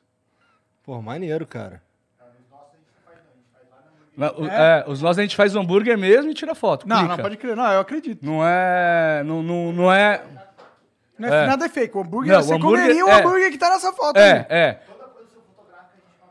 Pô, É. mandou- Tipo, a gente foi fazer foto do Sunday. Tipo, o Sunday começa a entortar a pontinha, derreter. E aí eu queria a foto do Sunday com a pontinha perfeita. A gente fez uns 40 Sundays. Quem tava na hamburgueria, eu falei, ó, come aí, come aí. Come, papá. E dava pros clientes. Tipo, a clientela adora quando eu tô fazendo sessão de fotos lá, porque é coisa Só pra caramba de graça pra todo mundo. Então, aí, aí essa foto aqui, voltando, eu tava além da parede. Aí eu levei minha mãe pra conhecer a hamburgueria antes de abrir. E aí a gente pôs na frente da parede, que tem a minha história, minha mãe começou a ler e eu também. Aí a gente começou a chorar na hora. Aí tem sua história escrita na parede. Na lá. parede. Entendi. E aí a gente começou a chorar na hora, e o Paulo, que trabalha comigo, tirou a foto, cara. Aí depois eu vi a foto, foi um puta momento emocionante. Tipo, puta, minha mãe realizada comigo, orgulhosa de mim. Aí eu falei, ah, meu, isso aqui tem que tatuar. Nessa tatuagem aqui é a parede da hamburgueria. Que Mas, porra, uma puta sacada que tu teve foi. é, tu realizou o sonho, vai, de ter a, a tua, o teu açougue, mas você se ligou que tinha que estar na internet. O que que, o que, que, o que, que te deu esse clique, cara? Que você, sa você sabia, se ligou que tinha que estar na internet? Cara, eu montei o Facebook do açougue antes de comprar o açougue. Tipo, eu já eu falo assim, cara, é, esse negócio de internet é o caminho. Não é ficar gastando dinheiro em outras mídias. Isso, tô chutando aqui, porque você falou que comprou há oito anos. 2013. você falou- Tá. 2013, 2012. Tem que ser internet. Porque na internet só estavam as grandes marcas. Mas eu comecei a fazer o Facebook e postar conteúdo lá, receita, etc, etc, etc. Não aparecia. Eu não gostava de aparecer. É, eu não gostava e tal. Isso foi antes da cirurgia. É, é. E, e aí montei o Facebook, abri o açougue, soltava as promoções, receita, fazia conteúdo pro Facebook, vendia pra caramba, dava bem, fez nome. E aí, algum tempo depois, ficou pronta a carne de qualidade, eu precisava divulgar carne de qualidade. Aí eu testei jogar no Facebook. Não deu certo. Porque o público do Facebook já estava acostumado já com uma carne um pouco mais barata, dia a dia, tal, receita dia a dia. E aí eu já tinha montado o Instagram junto com o Facebook, 2013. O nome sempre foi Bom Bife. Bom Bife. E aí eu montei o Instagram junto e tava lá o, o Instagram parado, que eu até apaguei as primeiras fotos que não tinha nada a ver, assim, com a minha realidade de hoje. E aí eu falei, cara, eu preciso construir um público diferente para carne de qualidade, eu preciso construir um público para carne de qualidade, porque ninguém sabe o que, que eu quero vender. Como é que as pessoas vão comprar sem saber o que é? Então eu preciso explicar o que, é para as pessoas e preciso ah, ter um outro lugar para falar, para pegar outras pessoas. Porém, as pessoas do dia a dia já ouviram falar da marca Bom Bife e acham um negócio legal. Então, se eu pegar o filho da dona de casa que vai no meu açougue com o nome Bom Bife, ele comentar em casa Bom Bife, ela vai falar: pô, o Bom Bife é muito bom, eu compro lá. Então, eu fiz esse cross, ah, utilizando o público do Facebook do açougue, que era do dia a dia, mas falava bem do açougue, com outro público no Instagram. E deu muito certo, deu match. Até não sabia como fazer Instagram, e tinha um amigo meu, Guilherme, e a gente foi jogar bola, é, e eu, eu falei, meu, esse cara, ele já vende no Instagram. Que ele tinha uma marca de bonés e ele botava na cabeça do Snoop, Snoop Dogg, dos caras da gringa. Eu falei, mano, como é que você faz isso, tá ligado? Pelo Instagram. E a gente foi jogar bola, eu falei, mano, precisa trocar ideia contigo que, meu, eu vou. Eu comprei o açougue e preciso entender como é que faz o Instagram. E aí ele me explicou como ele fazia. E aí, beleza. Eu Falei, ah, agora não é hora de, de, de mandar lá uma costelinha suína pro cara e pedir pra ele postar. Mas aí, quando a carne de qualidade ficou pronta, eu usava o discurso que ele falou: pô, mano, chega aí, eu tô trazendo uma carne diferente aqui pra Santos, tal, não sei o que lá. Pô, queria que você experimentasse e tal, e dava pros caras. E aí, tinha um churrasqueiro lá de Santos que, que fazia as fotos, fazia uns vídeos legais, eu repostava o conteúdo dele. Comecei a dar para algumas pessoas mais conhecidas, alguns artistas tal. No começo eu dava. Hoje em dia eu não dou nada para ninguém. Isso aqui é só quando vale a pena. Eu vou te falar, isso aqui é muito bom, mano. Cara, esse aqui é o corte mesmo? Esse era o ancho que você pediu. Era o anjo? É. Nossa, esse anjo tá maravilhoso. Eu gostei É. mais do que do outro. Só que as pessoas, quando comiam a carne, ficava. E eu não pedia pra postar no começo. Eu só falava que queria que você conhecesse. Só que, cara, quando a galera comia a carne, ficava tão louca, tão louca. Falava, mano, preciso postar isso, preciso falar disso. E a galera postava pra caramba, pra caramba. Tipo, meu, a galera de São Paulo começou a querer é, ir lá em Santos saber o que, que era carne e tal. E aí começou. Aí eu falei, meu. Aí, depois que eu. Aí eu comecei a também fazer conteúdo pro Instagram, mas aparecia só minha mão.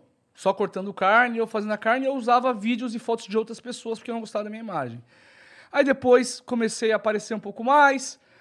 As pessoas sabiam que eu era a pessoa por trás do Bom Bife e começaram a seguir o meu perfil pessoal, que não tinha nada relacionado ao assunto. Tinha foto com meu cachorro, foto com a minha esposa tal. Quando eu fui ver, já tinha 15 mil seguidores no meu Instagram, sem postar nada. Eu falei, cara, meu, tem um negócio aqui. Aí eu comecei a trabalhar no meu Instagram pessoal, mudei o nome pra Netão Bom Bife. Falei, pô, já vou botar o meu sobrenome e minha marca. Tá certo?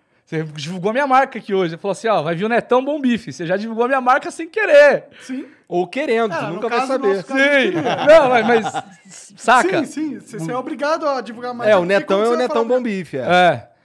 E, e aí começou a crescer o Instagram, aí a galera pedia muito pra fazer o canal no YouTube, aí eu falei, ah, meu, vou fazer uns 12, 14 vídeos lá pra deixar lá como um legado, pra me orgulhar no futuro.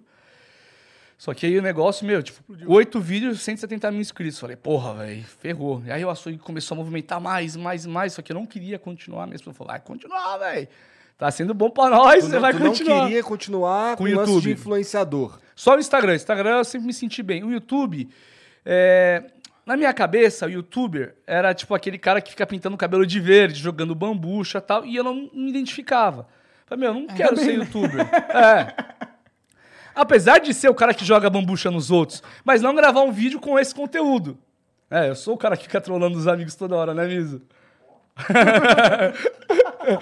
Reação de, porra, Eu sou o cara. Coloca a bombinha debaixo da cama. É, eu não queria, tipo, ser youtuber. Aí eu falei, meu, eu preciso fazer um conteúdo pra ser, tipo, um legado, um bagulho pra quando eu for velho, tipo, falar, caralho, olha o que eu fiz lá. Tipo, o grande Marcos Bassi, artesão da carne, infelizmente não tava vivo. Então eu falei, meu, o que, que ele faria se ele tivesse vivo aqui hoje, com essa qualidade de carne que a gente tem hoje, que ele não tinha naquela época? E foi isso que eu quis fazer, os 12, 14 primeiros vídeos. Sem pretensão de ser ele, mas de tentar fazer algo que ele faria, que era pra ter alguma coisa que me brilhasse no futuro. Eu falei, meu, e se eu fizer isso, cara, vai movimentar o mercado, tipo, vai mudar o jeito das pessoas conhecerem o churrasco, e, e- e eu vou me orgulhar disso quando for velho. E aí foi com esse intuito que eu fiz. Tanto que os primeiros vídeos não tem dia, não tem preço, não tem mês, não- é um conteúdo totalmente atemporal, sem marca, sem nada. Só pro legado mesmo. E aí eu parei o canal, e aí, meu, 170 mil inscritos lá, parou, continuou seguindo, subindo, subindo, subindo. E aí minha esposa me chamou na chincha, no dia do meu aniversário, sempre no dia do meu aniversário. Falou, não, você vai continuar. Falei, tá bom, amor, tá bom, Su, te amo. Aí eu falei, tá, vou voltar a gravar. A gente tem uma vinheta lá que é Fala galera, beleza? Hoje não sei o que lá. Bate- Eu bato na câmera. Gravei os primeiros vídeos, os quatro primeiros vídeos, sem muito tesão, sem vontade de fazer, fazendo, pensando em marketing. Quando eu fui reeditar o vídeo, que o vídeo faz uma edição, e eu confiro e falo pra ele o que que é pra ele mudar. Sou chatão mesmo, sabe? Sou muito. Fala aí, Miso. Porra de novo. Porra. É, Ele não aguenta. A gente fez um curso.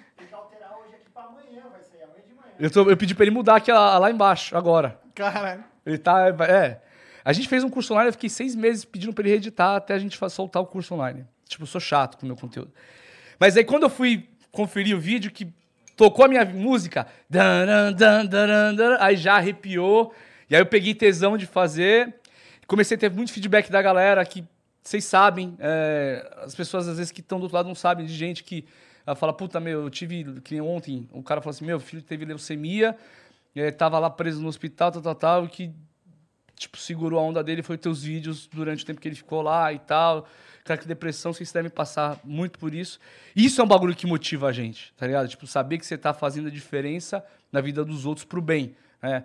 É, todo mundo tem uma missão. Tipo, pô, minha missão será que não é levar um pouco de alegria e de entretenimento para as pessoas? Tudo bem, ganhar minha grana. É honesto, eu tô trabalhando. Mas agregar algo na vida das outras. Ganhar uma grana é com algo que é benéfico à sociedade é Melhor ainda, né? É, é o desejável, né? Aí eu peguei o tesão de fazer e já estamos lá com quase 200 vídeos, né, Miso? É, não, acho que a galera tem muita curiosidade também, porque, pô, todo mundo gosta de carne, né? Pelo menos É. a maioria das pessoas. maioria, né? é. Tem até uns chatos aí que são contra. Mas todo mundo gosta de carne e é uma, algo tão importante na nossa vida, entender mais sobre isso é muito legal, entendeu? Você me falou umas paradas aqui que eu tava, tipo, agora eu vou fazer um melhor churrasco, tá ligado? Eu, eu não, eu não entendia muitas coisas. Uma das coisas que eu acho mais interessantes desse negócio todo de açougue, de churrasco e tal, é, a, é aonde encontrar a vaca. Tipo, como encontrar o que tipo de vaca torna uma carne boa. Por exemplo, eu sei que tem vários tipos de formas de, é, de fazer fazendas de vaca. Tem aquela vaca que fica o dia inteiro presa e tem a do pasto. A vaca do pasto é mais humana, né? Eu sinto que é, tipo, tipo o jeito que a gente cria a vaca, né? E eu prefiro. E dizem que é também o melhor jeito de comer, eu- a carne fica melhor. Que, que- como, como que é essa arte de criar-se vaca? Então, questão de ser mais humano ou não, há controvérsias, tá? É, porque o, boi no pasto, beleza, ele tá livre no pasto tal, mas ele come o pasto todo aqui, depois tem que transferir ele para outro lugar, e o boi não gosta de ficar se mudando. Entendi. O boi no confinamento, ele fica lá tranquilo. Você vai no confinamento, você vê que você passa a mão nos bois e eles aceitam, que eles estão lá tranquilos, eles estão lá num estágio assim de vida assim muito gostoso. E para uma carne de qualidade, é fundamental, é premissa da carne de qualidade bem-estar animal. Quando você vê, ah, judiou da, do boi, não sei o que, não sei o que lá, pode ter certeza. Isso não vai dar carne de qualidade. Protocolos de carne de qualidade são protocolos que respeitam ao máximo a premissa do bem-estar animal. Se não tiver bem-estar animal, não tem carne de qualidade. A carne vai ser ruim, vai ser horrível. Então, se você vê maus tratos, não é carne de qualidade. Pode ter certeza disso. Mas é, o boi, quando ele é estressado, ele produz uma carne pior mesmo? Sim, Então, muito pior. Muito pior. é mais dura, é mais amarga. dura, amarga, pode dar DFD, que a carne fica escura. Tem vários problemas ah, que você vai ter. Você vai ter bois mais reativos, um vai bater no outro, vai dar carne com hematoma. Vão ter vários problemas. Então, é premissa de carne de qualidade, principalmente dos meus protocolos, bem-estar animal. Ah, questão de como é que escolhe e tal. Eu sou o cara que vai lá e aparece aqui. Dou minha cara no YouTube e tal. Mas por trás tem muita gente. Ô, o Douglas tá o raio é. hoje, hein, meu? Caramba! Esse é o assado de tira que a gente falou. Aí, pessoal. Caralho, Ó. olha lá aí, ó. Aí, ó. Nossa Nossa Senhora do Senhora. Ponto tá lá embaixo com o Douglas, velho. Nossa Tem um do ossinho Ponto. aí, viu? Nossa Senhora do Ponto é Ó. bom. Olha, Meu olha aqui, ó. Deus Olha do céu. disso aqui, ó. Caralho. Faz assim, ó. Bate aqui. Ô, viado. Não, com a carne, pô. Vai pegar a minha? Cara, Os caras vão fazer tintim com É carne. lógico. Cheers. Quero comer, porra. Faz de conversinha. Quero mostrar a carne, já foi pegando. Vou pegar um pedacinho disso aqui também. Ô, não. Você viu que o outro eu comi tudo quase sozinho, né? Se deixar, eu como. Eu esqueci onde eu tava. Na, nos protocolos pra carne ficar boa. Nossa, Não. isso aqui é muito bom, caralho. É bom? Demais, tá maluco? Tem a gordurinha. Top. É, acho que ele quer que a gente beba um pouquinho só, né? Quer beber? Não, tô bebendo água e refrigerante. é... Se tu quiser, tem ali, hein? Não, tô de boa. Depois eu vou experimentar o hidromel. Até conversei com ele. Vocês fazem, falam sempre do hidromel. Sim, pô. Tem Ele curiosidade. um drink Porque hidromel pra mim era do. Como é que é aquele desenho? Viking, é, Aristó... Como é que é? Obelix? Asterix, Asterix, hidromel, hidromel. Eu falo, Pô, hidromel, dos filmes de vikings e tal. Sim, então, sim. depois eu quero saber como é que é. Tá, traz um, um- só um pouquinho só Não, pra pensar. melhor não. Então tá Melhor bom, então não. tá bom. Tô de boa. É, Enfim, eu sou o cara que vem aqui e põe a cara pra tentar difundir, influenciar pessoas, que as pessoas conheçam. Muitas pessoas ah, hoje também são pessoas que estão lá explicando conteúdo, até pessoas melhores que eu, que fazendo conteúdo sobre carne, etc. Tem uma galera muito boa fazendo isso. Mas lá atrás tem o cara lá que é um veterinário, que é o agrônomo, que é o zootecnista, que é o originador, que faz de tudo pra gente poder chegar aqui nessa qualidade de carne. Qual que é a tua relação com esses caras? Cara, eu Tu tenho não controla, tu não, assim, tu não é dono dos caras não, que- não, mas, tem eu, tenho, eu tenho essas pessoas na minha equipe. Tá. Eu tenho, por exemplo, um originador de carne para garantir que ele consiga as melhores carnes pro nosso protocolo. O que, pra- que é um originador, mano? Originador é o cara que, tipo assim, ele circula muitas fazendas. Hum. Geralmente ele tem um segundo trabalho, tipo, ele é veterinário ou ele é zootecnista. Hum. E ele circula as fazendas.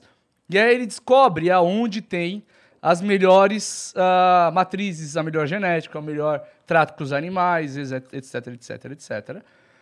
E aí ele começa a fazer o networking entre as pessoas e começa a ter como saber onde tem a melhor carne para originar pra gente.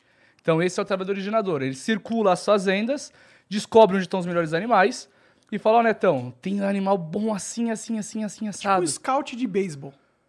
Mais só ou menos isso. vacas. É tipo um olheiro de futebol É, é. pra vacas. É, olheiro de futebol Exatamente. Que louco, mano. Esse é o trabalho dele. Como que o cara sabe qual que é a vaca mais gostosa sem matar ela e comer? Aí tem várias, ah, várias coisas que a gente observa.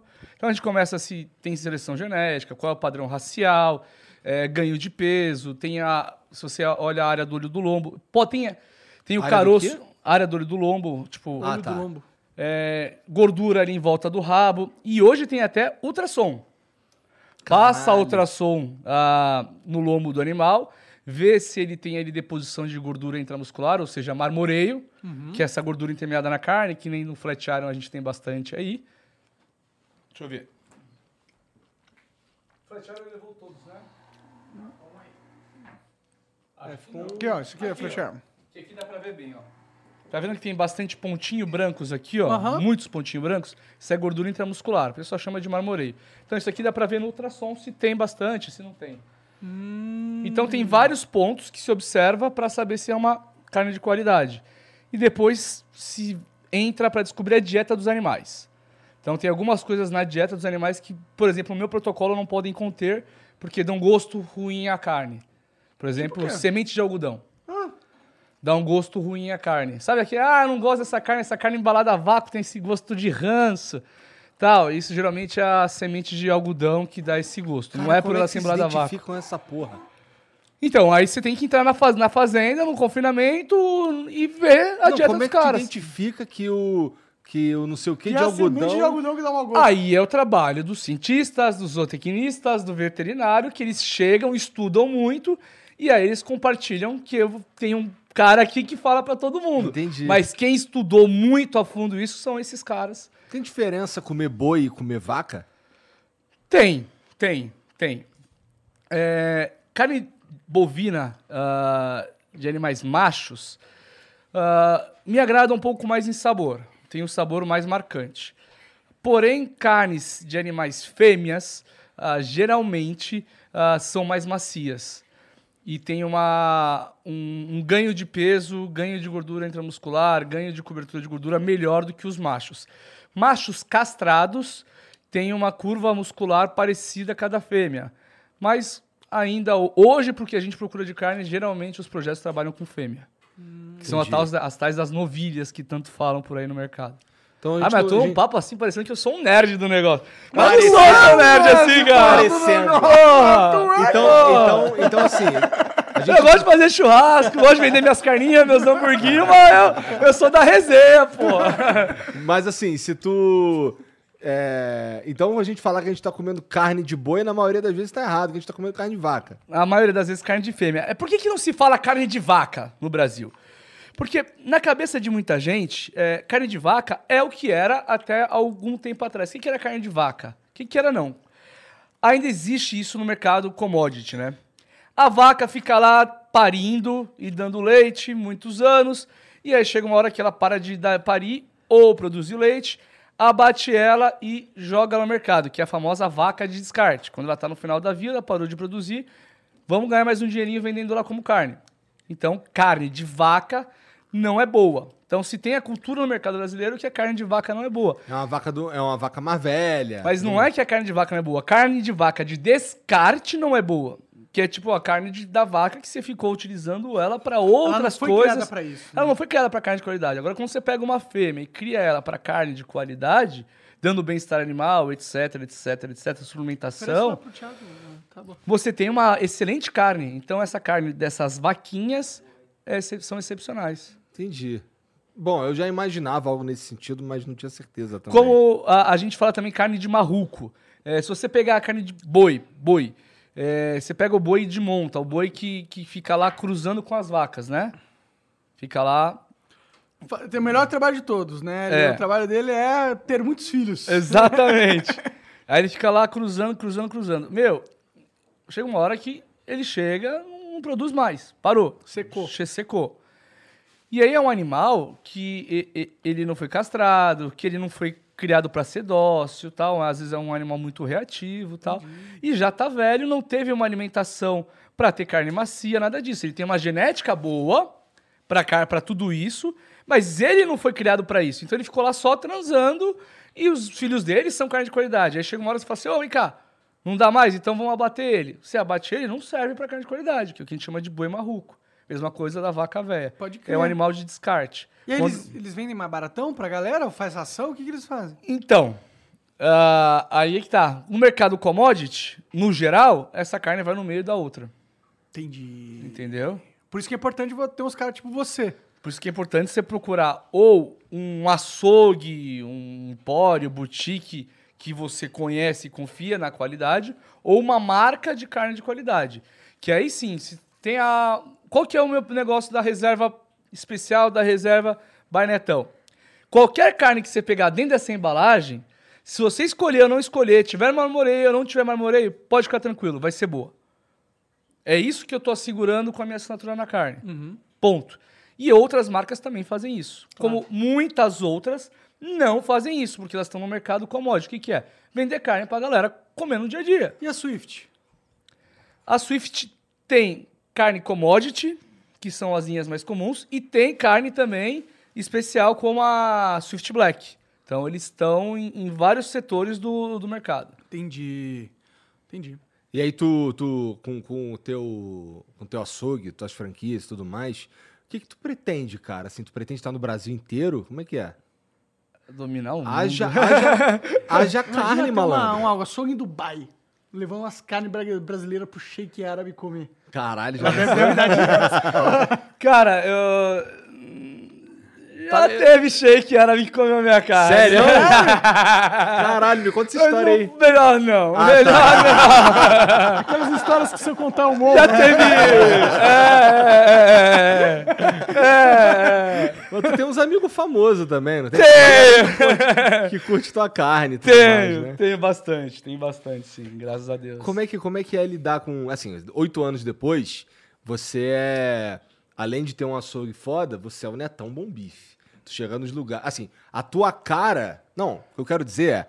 A tua cara é sinônimo de que pode comprar essa porra aqui, que isso daqui, esse cara aqui, que é famoso, que, que tem um nome a zelar, esse cara garante. É isso. Ter esse nome a zelar, cara, mexeu contigo?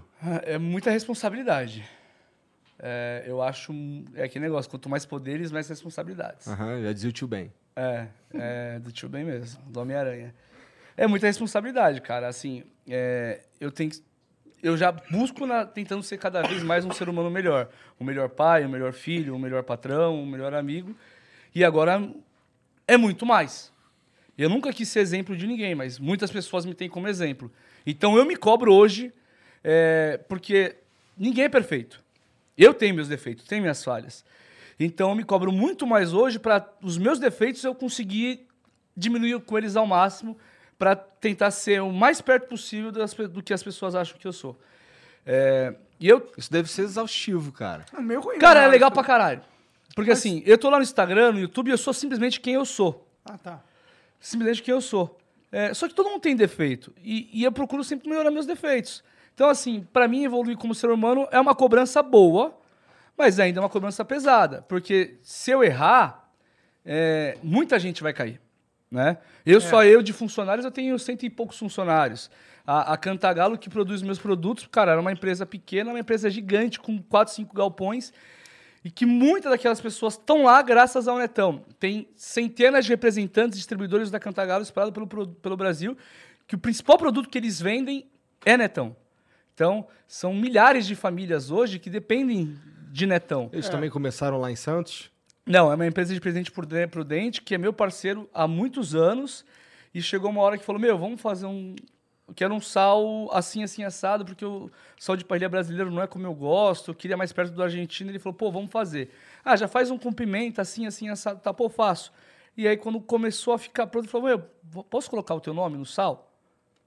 Botar meu nome? Ele é, pô, tu que fez, tal, quero pôr teu, teu nome.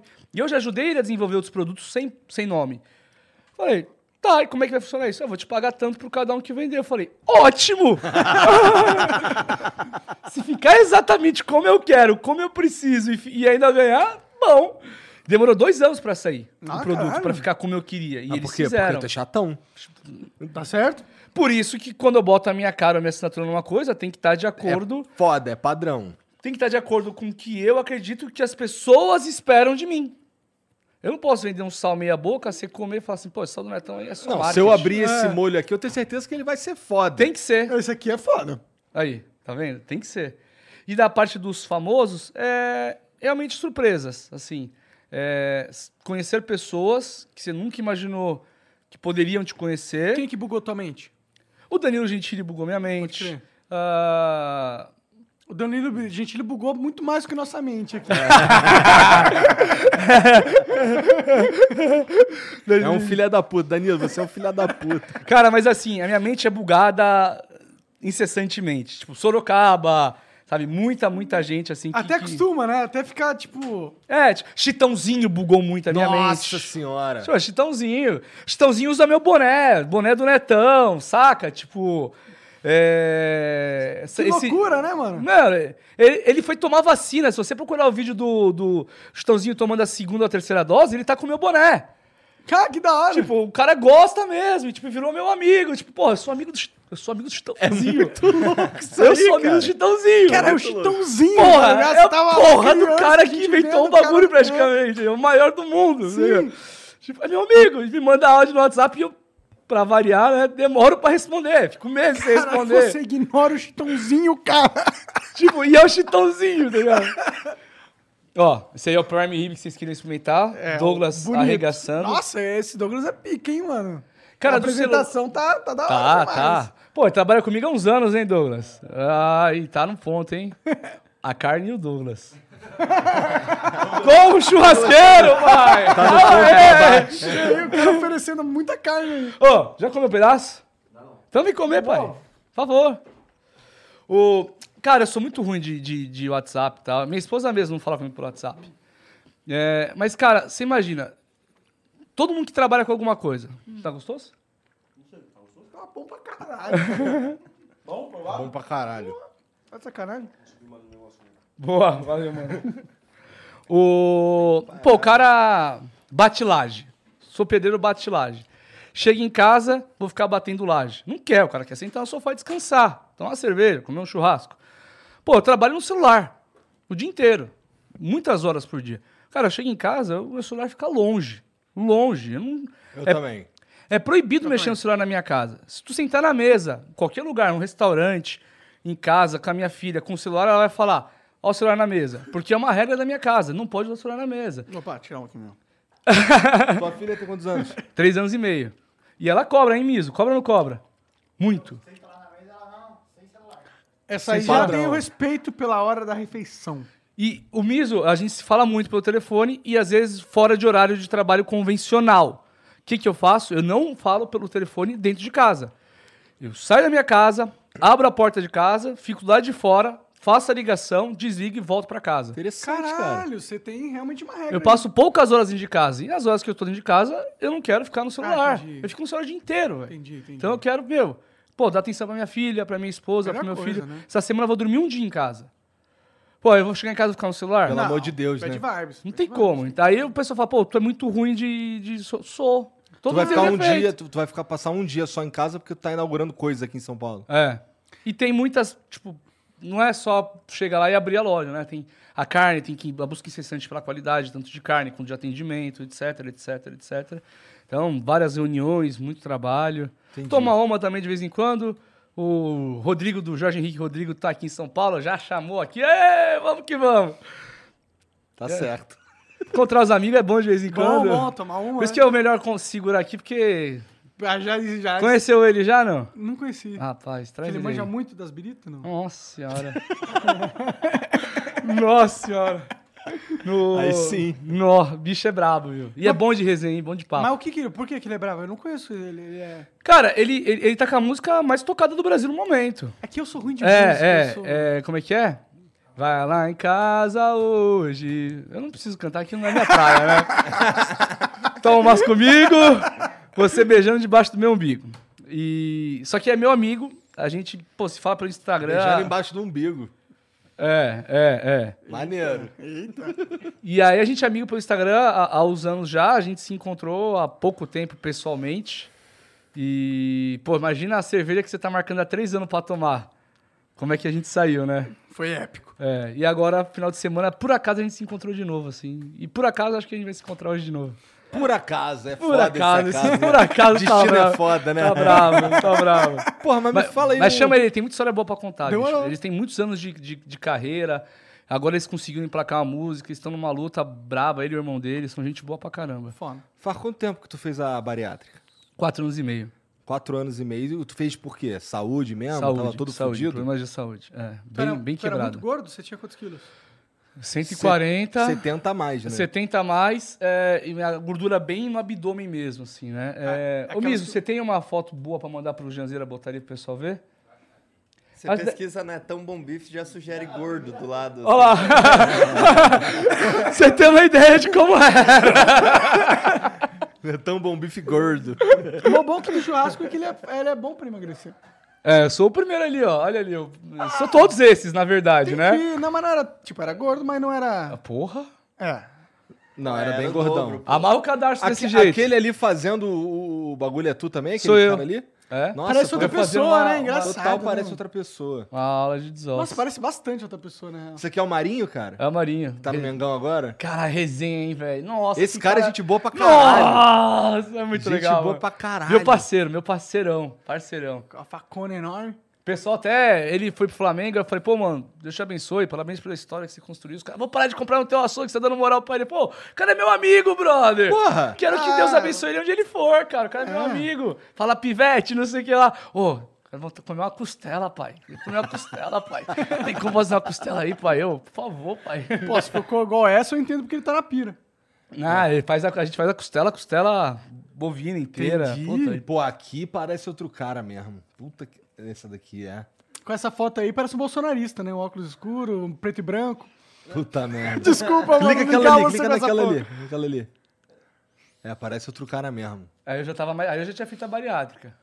Mas parece outro cara, É, sinistro. a única que eu não tinha feito a bariátrica aqui é aquela de lado ali. Essa de lado aí eu não tinha feito a bariátrica, essa de, de azulzão aí. É, ali já tá mais. Já tá. Já tá um pouquinho. Já ali tá eu já, afinando, ali pra mim eu já tava bonitão. É, não, já tá. Ah, não, na verdade, pra mim, assim, é, eu sempre olhei, eu olhei no espelho e me achei o homem mais bonito do mundo. Entendi. Mas é, eu nunca, eu não fiz a bariátrica nada assim por vaidade. Foi 100% por questão de saúde. Saúde. E, pô, foi uma das melhores coisas que eu fiz na vida, assim, cara. Mas o que que tu comia tanto que tu... É, o que que o. O que que o que tava todo fudido por causa de quê? Porque carne não engorda tanto, né? Ah, depende de quanto você come, É né? verdade. É. Isso é um bom ponto. Mas eu também gosto de um doce. Cara, eu gosto de comida, no geral. Eu gosto de tudo de Não te comida. julgo, viu? Eu gosto É, também. É. Eu comia bem, sempre comi bem. Eu tenho uma história, uma história familiar, uma genética de pessoas obesas. Meu pai tinha 200 e poucos Ah, quilos. caralho, entendi. meus tios. Você vai em festa de família, você vê algumas pessoas magras. Ou são maridos e esposas de alguém da família, ou fez bariátrica. não tem outra opção. Então eu fui mais um da família que não conseguia manter o peso, emagreci, voltei várias vezes. E aí chegou a hora que minha esposa falou: Meu, você quer. Eu pedia muito pra ela pra ter filho. Ela falou: Meu, você quer ter filho? A gente faz, mas faz a bariátrica primeiro, meu. Que do jeito que você tá, meu, o doutor Joaquim tá falando pra você que você vai morrer. E eu não quero ter um filho pra criar sozinho. Inclusive, um abraço ao doutor Joaquim Guimarães Neto. Ele que me obrigou, junto com a minha esposa, a fazer a cirurgia bariátrica. Mudou muito tua vida, assim, questão hum- humor, Muito, personalidade. Cara, personalidade não, mas o que, Que mudou... que muda, né? Por exemplo, é, não, eu sempre fui muito extrovertido, alto astral, eu sempre fui igual.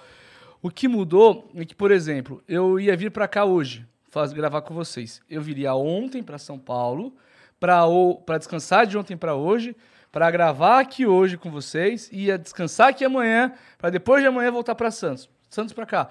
Ontem eu fui e voltei pra Santos duas vezes. Eu dormi em São crer. Paulo, fui pra Santos, peguei minha esposa, peguei minha filha, voltei, fiz um churrasco com meus sócios, Duda, Sabrina, meus amigos, tal, ah, o Miso, o Júnior.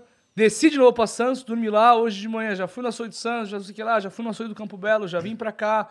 Amanhã tem vários compromissos. Tem dias que a gente passa em seis, sete, oito cidades diferentes, visitando as minhas produções Você e tal. ficou com mais energia, então? Muito mais disposição, mas não tem comparação.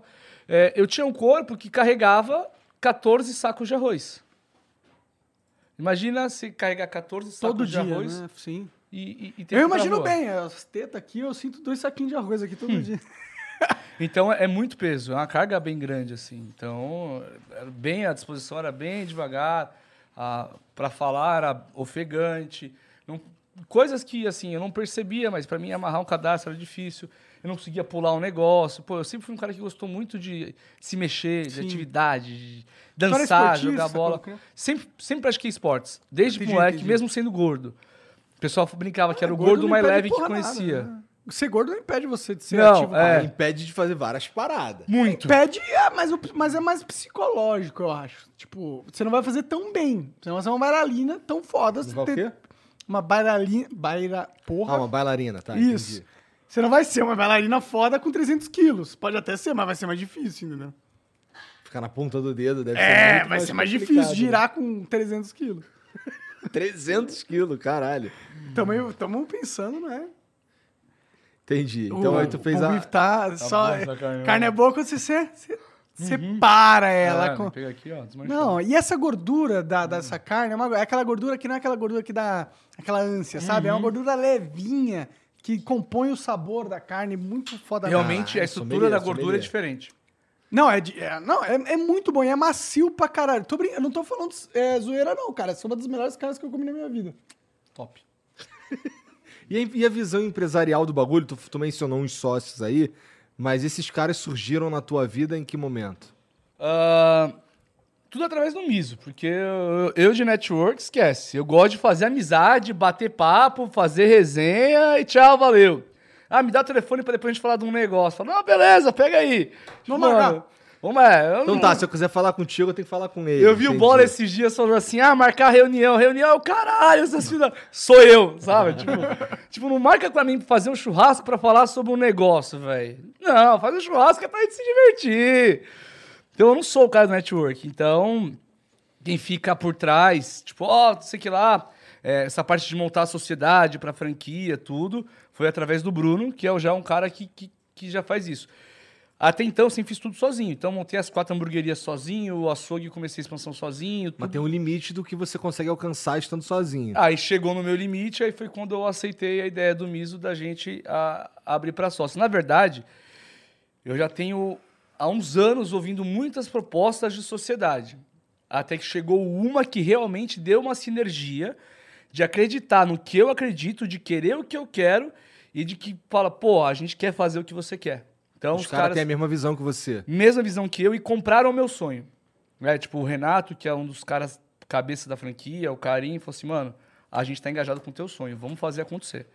Então, isso Maneiro. motiva, né? A gente tem um grupo de sociedades onde cada da sociedade que, onde cada um tem suas, suas atribuições e cada um defende elas, corre atrás delas, o Nelson, todo mundo. E tu é a cara da marca.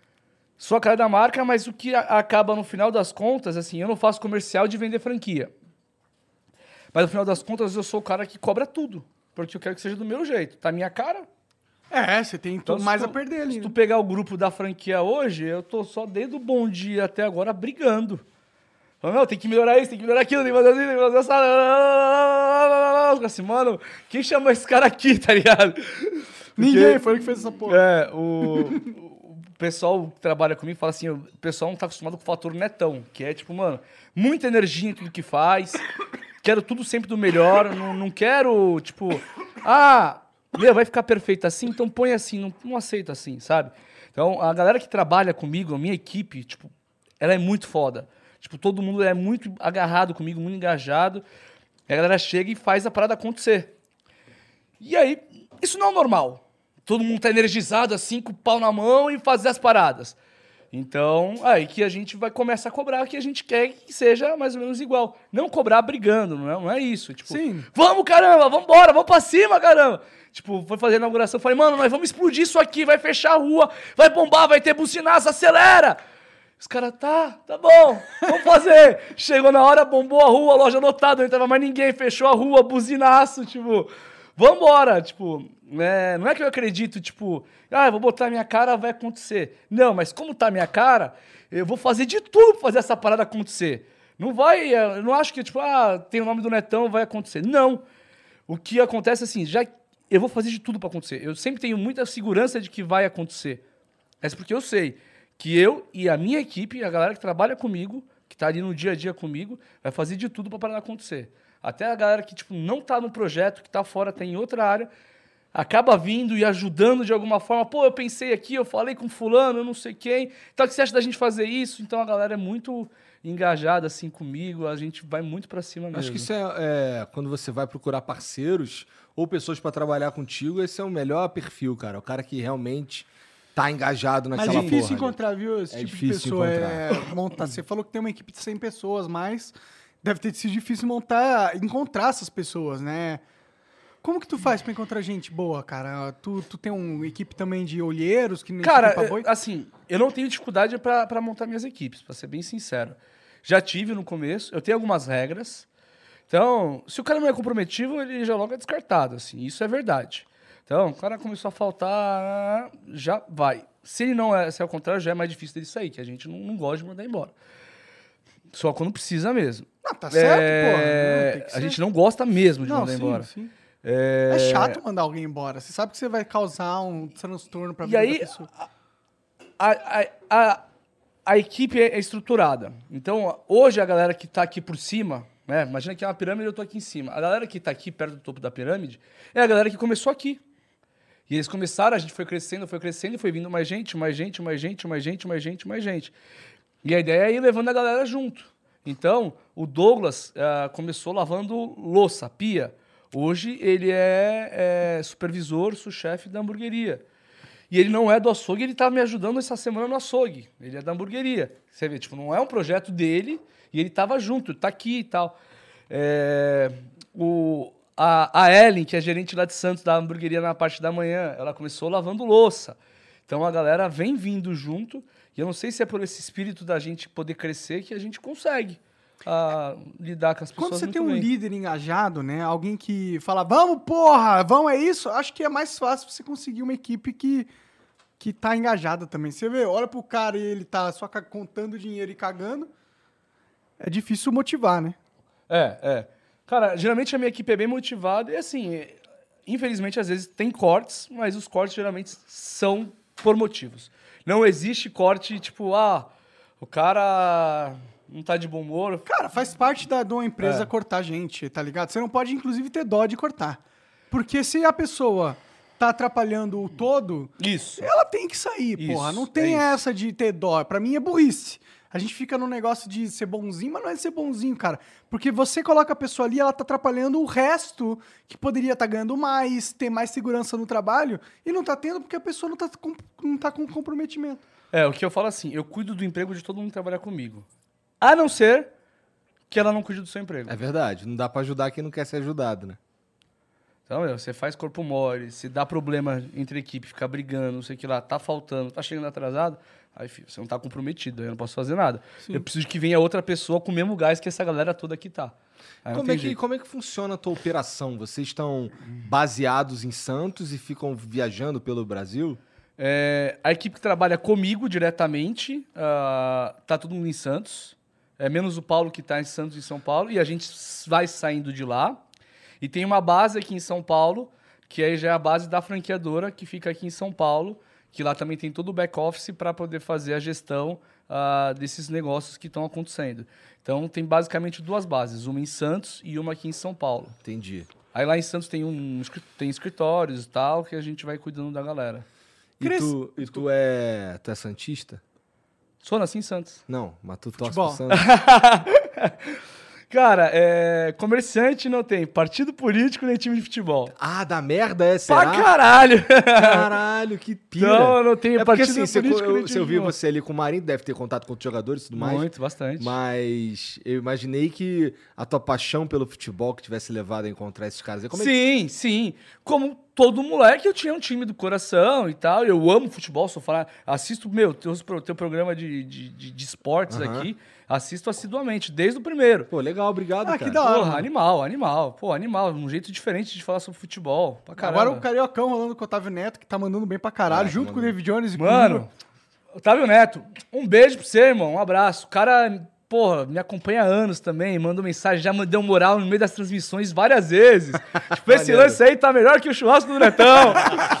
Pode fazer aqui também, viu?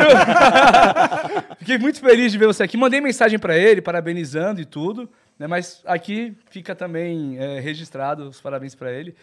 É, e sim, um dos motivos de eu, de eu me aproximar dos jogadores foi gostar muito de futebol.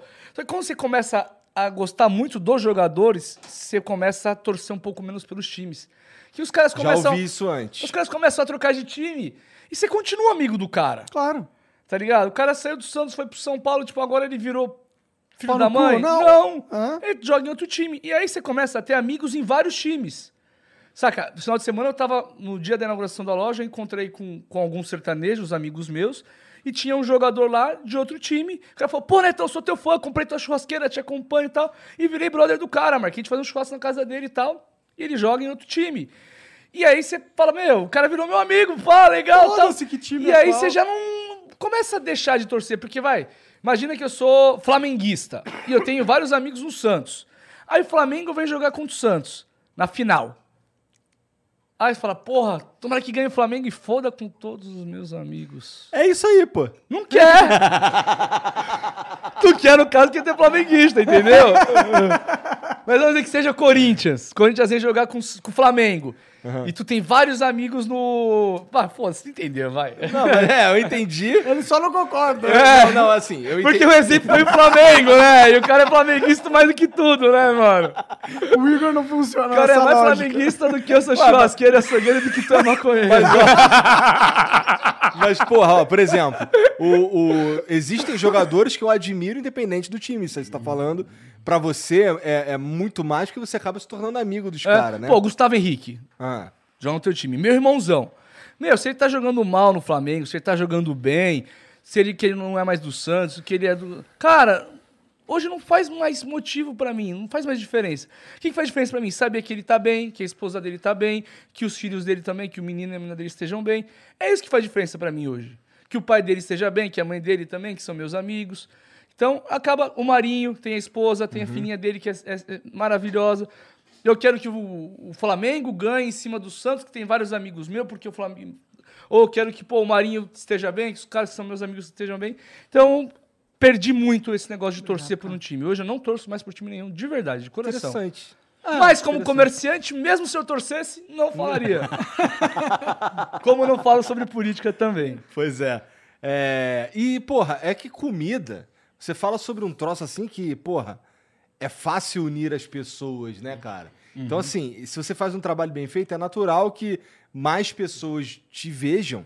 E dentre essas pessoas, naturalmente, haverão pessoas famosas. E eu imagino que foi assim que chegou também os caras do sertanejo, Sim, os caras do, do futebol, os caras de tudo quanto é ramo, né? Sim. Tem um monte de nego do YouTube aí também que curte pra caralho você e, E esses caras pica quer comer uma carne pica, né? Eles querem comer carne pica. Rola muito convite, qual é? Vem aí fazer um churrasco pra mim. Porra. não para, velho. Só que, meu, eu trabalho pra caralho, velho. Eu trabalho muito, muito, muito, muito, muito. Muito, graças a Deus. Eu amo trabalhar. Pode deixar que eu não vou encher teu saco com isso. a gente tá já fazendo ganhou, agora, né, caralho. não, mas aí quando eu for fazer, eu te convido pra um programa, daí não tem como tu correr. é mais ou menos isso. O Danilo fez isso também. A galera faz isso. É, porque assim, ah, quando você tiver um dia livre, vamos fazer um churrasco. Não dia tem. livre, não existe. Não existe dia. É, livre. dia E no teu dia livre vai ficar com a tua família, pô. Exatamente, eu não vou na tua casa fazer um churrasco. Aí não é Tio, livre mais. Porra! É, aí é querer demais, velho. Entendeu, tio? Porra. Agora, se tu for fazer um churrasco na tua casa e, e tu me convidar, eu te quero. Aí sim, aí eu- é o que eu faço. Quando eu faço meu churrasco, eu chamo meus brothers Tu pra ir tinha que fazer uns eventos de churrasco, mano. Cara, eu já fiz muito evento de Não, mas- churrasco. Como que é? Que eu não tô. tô- churrasco com, tu tá falando? É, tipo, tipo, pegar uma grelha gigantesca assim, falar assim, ó, aqui vocês vão ter a experiência de comer o melhor churrasco da sua vida, chamar várias pessoas, pica tudo. Tu já fez isso? Então, existem festivais de churrasco no Brasil, que são ah, festivais onde tem vários churrasqueiros, vários stands, stands, e vão 3 mil pessoas comer churrasco. Muito foda. E eu já fiz muito aqui no Brasil, muito, muito, muito. Inclusive me tornei sócio de um que era pra fazer uma edição lá em Santos, que Porra, era pra legal. ser tipo a edição do Netão. É, que, graças à relevância em redes sociais e no açougue em Santos, as pessoas que me conhecem vão lá, acabam gostando. É, quando a gente vai pro festival de churrasco, a minha fila tipo, é absurdamente enorme, né? É, tipo, eu divulguei o festival de churrasco e ele começa a esgotar. Até eu divulgar, vai indo, assim. Graças a Deus. É, então, a gente até fazia um lá em Santos, mas aí veio pandemia e tal. É, e agora eu tô num momento que o foco agora são as empresas. É, mas existe e é muito legal, muito legal mesmo. O, o Sorocaba tem um, um show com churrasco, isso é churrasco. Legal pra caramba. Legal pra O caralho. Teló tem o churrasco do Teló. Come bem, ouve bem. É. O Teló tem o churrasco do Teló. É, o Vila Mix, o Marquinhos, ele montou o BBQ Mix, que é um festival de churrasco com shows de vários sertanejos. Então tá, tá, tá, tá rolando legal. esse É, Não tá. existem esses eventos e tudo mais. Existem. Mas pra tu tá cada vez mais difícil de participar. É, é. Eu já não ia quase mais, tipo, eu fiz muito, fazia muito, muito, muito, muito, muito. Aí depois eu diminuí e comecei a participar só de dois, do Bárbaros e da Churrascada, que são os dois que eu mais curtia. Entendi. É... Churrascada eu fiz uma só e o Bárbaros eu fiz muitos. E aí eu me tornei sócio do Bárbaros da edição de Santos e veio a pandemia. Ah, e Péssimo hoje... momento pra se tornar sócio. Hã? não, tô brincando. É, porra. E aí, não, e, a- e veio a pandemia com o negócio vendido, esgotado. Teve que devolver o Puta dinheiro de todo mundo. É. que a gente falou uma vez no festival, a gente fez uma live e falou, e ó, o próximo vai ser o Bárbaros de Santos. Já tá vendo os ingressos. E não falou mais. Quando a gente foi ver, já tinha esgotado. Caralho. E a gente não sabia. É, pela tiqueteira, né? Falou, ó, vamos, vamos... Esgotou. Putz, e agora? Vamos adiar? Falei, meu, adiar pra quando? É. Devolver o dinheiro da galera, É. velho. E aí, enfim, agora tô numa fase que tá bem difícil pra conseguir parar, mas uma hora a gente vai fazer. Tu vai fazer, tu pretende fazer lá, fazer esse evento que, está, que você Ah. se tornou sócio. Sim. Ou outros também, quem sabe? Não sei. Sim, da hora. Pagando bem. Que mal né? tem. Não. É, por que, que eu, eu faço o Bárbaro da Churrascada? Porque eu gosto muito da estrutura deles tal. Eu acredito que eu mandar, eu falar para as pessoas, podem ir lá que eu vou estar lá, elas vão ser bem recebidas e vão gostar. Então, até tem o Fernandinho que me levava para os festivais de churrasco, tipo um amigo que organiza vários festivais e ele me botava assim, ó, pode vir nesse que é bom. Aí eu falava assim, mano, nunca me põe em primeira edição. Porque primeira edição, os caras. Não dá pra saber se vai Putz, ser bom. Ele me botou numa primeira edição, velho, de, um festi- de um festival, que, tipo, o cara falou pra ele, ó, um evento pra 1.500 pessoas, e o cara vendeu 5 mil. Imagina. Putz! Imagina. Só que todo mundo pode fechar a sua estação, modo de dizer, no- ah, na prática, só que eu não. Então eu fiquei lá servindo o evento inteiro até de noitão, sozinho, debaixo do sol do caralho. Emagreci, tipo, 8 quilos no dia e tal. tipo, aí foi Fernandinho, pelo amor de Deus. Até quando foi ter o BBQ Mix, pô, um puta de um evento gigante e tal. A gente falou, pô, vamos, vamos, vamos, vai ser animal. Eu falei, mano, primeira edição não. Não. E os outros, e aí acabou que assim, eu, como já tinha muito trabalho, eu falei, meu, eu vou ficar no Bárbaros e na churrascada ali, que Já sei eu, como eu já conheço, é. já sei como é funciona, eu gosto, os donos são meus amigos, estamos em casa e tal, vamos por ali mesmo e tá tudo certo. e Pode aí acabei fechando com os caras assim. Mas tu já fez esses eventos aí em outros lugares, não em Santos também. Já, não, já me- eu fiz no Brasil inteiro. Mudando um pouquinho de assunto, e essas carnes exóticas, cara? Tem uma curiosidade dessas paradas assim. Tipo qual? Jacaré. jacaré, Javali. javali, javali, Javali. sei lá. Porra. Nossa, eu ia falar uma, parada que ia ser muito cancelável. É, então deixa. É, tá, melhor vou não, deixar né? quieto. Não, vou falar mesmo assim, foda-se. É, então Como fala. que será que eu gosto da carne de golfinho? Mas é cancelável, porque o golfinho é amigo, é inteligente pra caralho. Acho Mas, que ninguém liga. não, tem muita gente, tem os protetores dos golfinhos Pô, agora, tem os puto protetores pra do boi também, pô. Tem os protetores do boi também. Não, mas eu tenho uma curiosidade de saber como que são os sabores de carne de outros animais, entendeu? A gente meio que só come boi, frango e... e- Cara, os anfíbios têm sabor parecido com, com frango. É, geral fala isso, É. mas eu não experimentei. É, é muito, Eu é comi muito pato, parecido. pareceu, pareceu... É, pato é um, é um frango, né? É uma Pato ave. não é, É. anfíbio, né? É uma ave. Não, mas, não, eu sei, eu tô falando que também é parecido com Mas frango. parece muito frango. Então Ah. você pega a carne de jacaré, parece de frango mesmo. Bem Ah, parecida. jacaré? É. Bem. Você Pensa já numa... já pirou em experimentar essas paradas diferentes? Eu, pra ser sincero, não sou o cara que é deslumbrado em carne exótica. Mas ah, já comi várias. Então, assim, o jacaré é uma mistura de peixe com frango. Uhum. Tem a textura próxima um pouco. ah, a, a textura é entre o frango e o peixe. Não é tão rígida quanto o frango, mas não desmancha tanto com o peixe. Imagina um peixe duro. É um peixe duro. E o sabor lembra mais pro frango. Ah, javali é muito parecido com o porco. O porco. Mais gorduroso, dizem, né? É, pouca coisa, mas assim, é muito parecido com o porco. É, então, todas as carnes ah, que você fala exóticas, geralmente ela tem alguma que se parece um pouco. Uma carne que é, é bem diferente assim é a carne de avestruz. Hum, tá pensando. Porque é, é uma ave, só que a, a- cor da carne é bem escura. Aham. Então ela é uma ave que tem a cor de carne. Mas por quê? Porque ele é muito grande. Então ele precisa de, de, de- de mais oxigênio se movimentando pelos músculos, pelas células. Eu vi um cara no YouTube cozinhando um avestruz. O, tem no Guga canal. Foods, eu acho que é. o- Não, o- não, era outro cara, na real. O. Caramba, esqueci o nome. Eu tô, desde que você falou da carne exótica, tentando lembrar o nome do meu amigo que faz elas. E não tá vindo. Elvésio. Elvésio é o rei das carnes exóticas. Ele assa até cobra. Ele assa qualquer coisa. Ele assa até gente se deixar, velho. É, Elvésio é perigoso, cara. É, o cara, o cara é o cara das carnes exóticas. Então, o avestruz tem a carne vermelha, porque como é uma ave grande, por que, que o, o frango tem ah, pouca, pouca cor? Porque tem pouca mioglobina, porque não precisa de tanto oxigênio ali para fazer Porque ele é força para andar.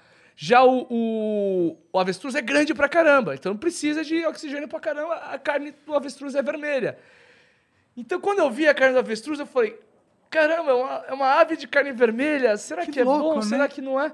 Comi o avestruz. E aí? É, eu, pra ser sincero, não gostei muito da carne de avestruz. Que gostei. Eu achei a técnica de preparo dele animal, o sabor do que ele fez, tipo, o sabor da lenha e tal, tava muito bom, mas da carne eu não, não vi nada demais. E todas as carnes exóticas que eu comi, não teve nenhuma que eu falei, porra, melhor do que frango, do que boi ou do que porco. Não teve. Ou cordeiro. Não. Essas quatro, assim, pra mim são melhores, então eu fico no tradicional. Um peixinho, camarão, lula, polvo, boi, frango, cordeiro, eu tô feliz. E bom, no, no né? teu, no teu açougue, só carne bovina. Não, bovina, de frango, de cordeiro Tem frango, e tem de porco. também. Ah, é, tem. por que, você acha que eu falei delas? Tem Que as que eu vendo. É. só- O Brincadeira. cara é tipo Twitter, tá ligado? Brincadeira, brincadeira. O que, que é tipo Twitter? Não, o Twitter é aquele cara, é o que problematiza qualquer coisa que tu fala, tá ligado? Aham. Que pira. Bom, é, porque assim, porque o, tu trouxe aí só boi pra gente, né? Já tô, porra, tô cobrando aqui agora. pô. É, então, o Douglas falou assim, ó, vamos levar o quê? É, pão de alho, frango? Eu falei, não, leva... Caralho, tem isso tudo. Então tem o, tem, tem o completo lá pra tem tu fazer tudo, um tem churrascão tudo, maneiro. Tem tudo, tem tudo. Entendi. Tem de tudo e mais um pouco. Louco demais. Teve alguma. Teve, tem alguma coisa no mundo das carnes que você não fez e queria fazer? Não. Meio que você já Zerou o mundo zerou das o carnes. mundo das carnes. Ah, já fiz bastante coisa, assim. Deve ficar só esperando os caras descobrir um corte novo. É, mais ou menos isso. Né? Então, agora saiu na Netflix, é, lá na Coreia os caras fazem, se não me engano, 160 cortes é, do alho do boi. E aí eu tô louco pra ir lá pra Coreia pra experimentar. Entendi. É porque, assim, existem cortes no Brasil que não existem, por exemplo, nos Estados Unidos e vice-versa, né? Mas isso é o quê? É porque o cara lá, ele, ele é, divide o boi de um, de um jeito diferente? Sim, sim. É, aqui no Brasil, a gente divide muito é, entre as aponevrosas, ou seja, entre as membranas. Então, é, a gente tem os cortes nossos tradicionais, que são geralmente os músculos separados ali, bonitinho.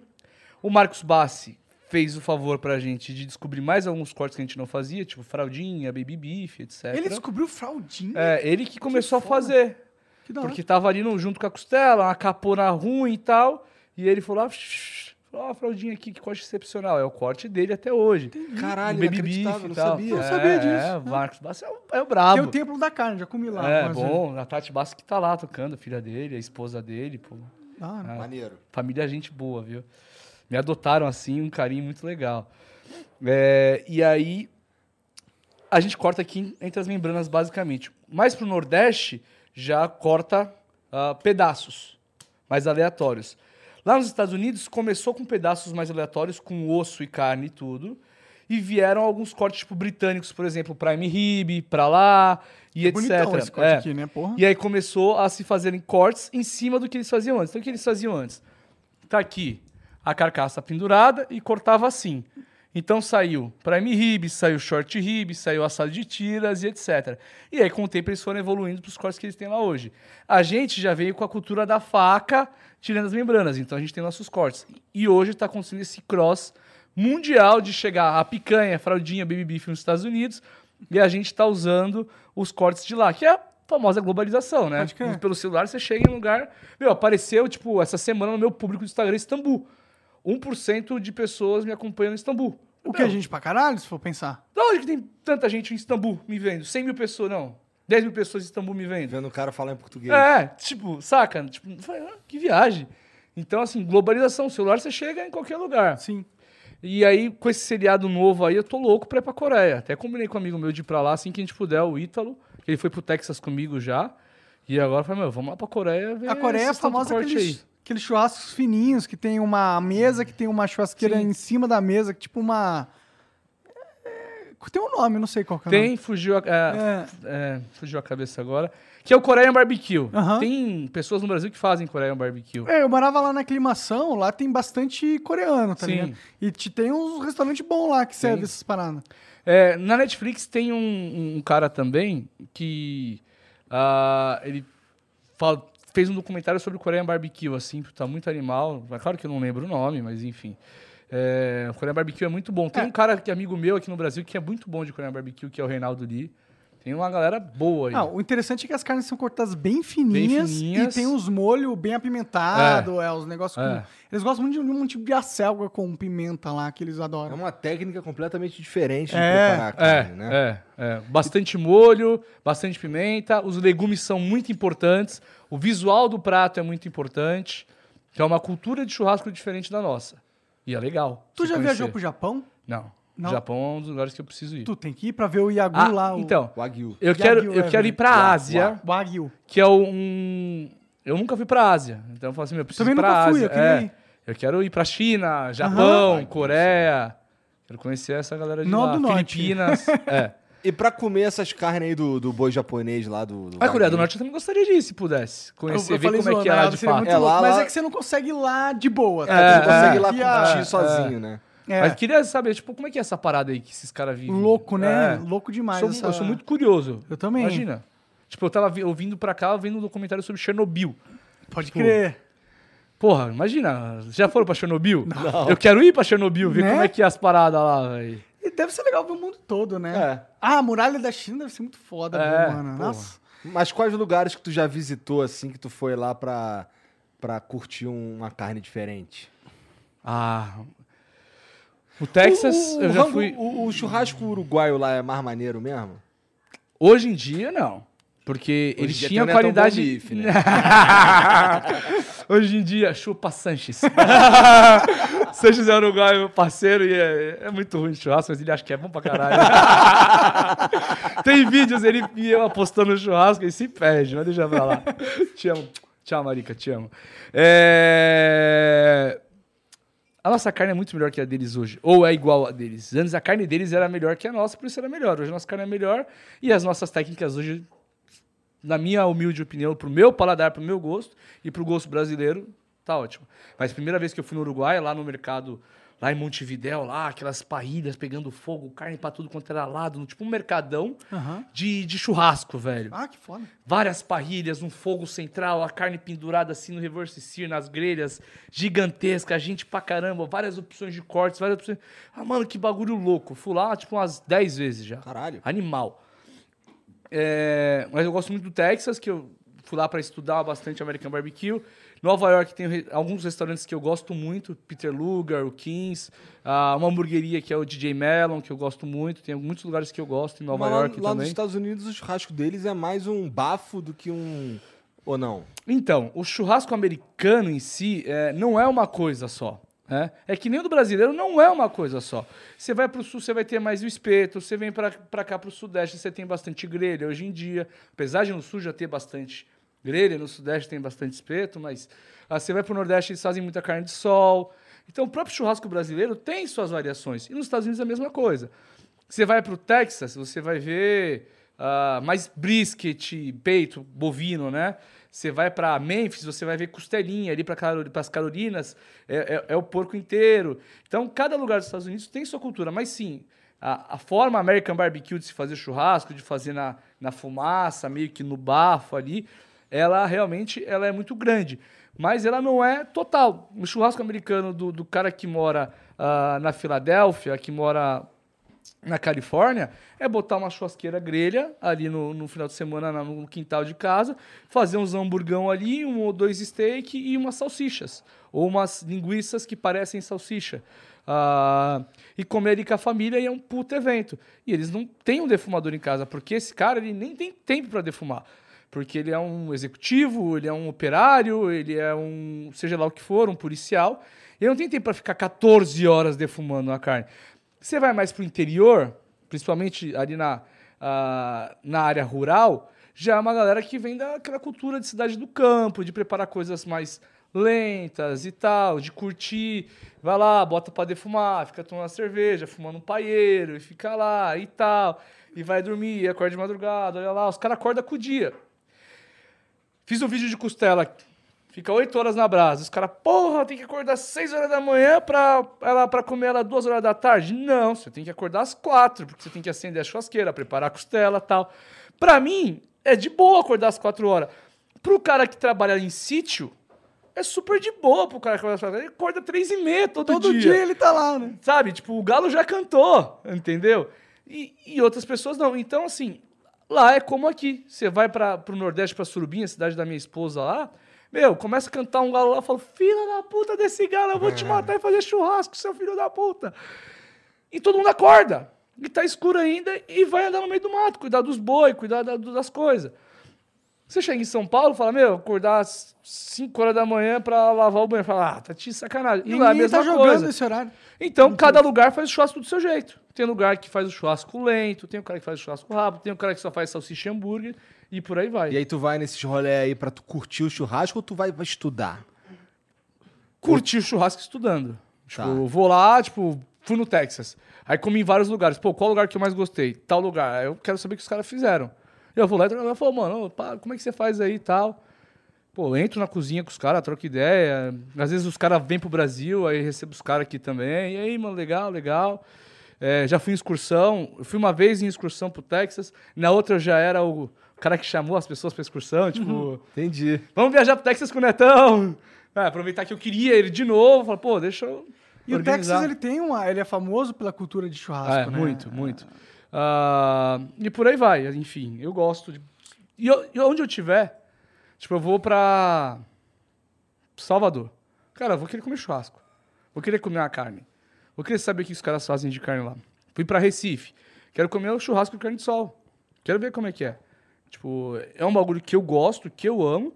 E é um bagulho que quanto mais eu aprender, mais eu entender, melhor pro meu trabalho. Com certeza. Então, E junto tu já com o importou agradável. muita sabedoria também, né? De outros Sim, lugares pro sim. teu, pra teu, teu, teu açougue, pra Sim, tuas coisas, né? sim. Você Isso é falou foda, que né? você meio que é, tornou o teu açougue um bagulho foda com referências externas, né? Sim, mas também tem uma galera muito boa aqui no Brasil. Assim, o início foi referências externas, mas tem uma galera boa aqui no Brasil que, que, que estuda muito, como cientistas, como churrasqueiros, como açougueiros, ah, que são contemporâneos a mim, ou até anteriores a mim, Você muito citou bons. um cara que eu, fiquei, eu ia te perguntar, esqueci. Você citou um cara aí que, que, que quando você começou a fazer teus vídeos, era porque você queria fazer o que ele faria se ele tivesse uma carne dessa qualidade. Quem é esse cara? Marcos Bassi, famoso grande artesão da carne.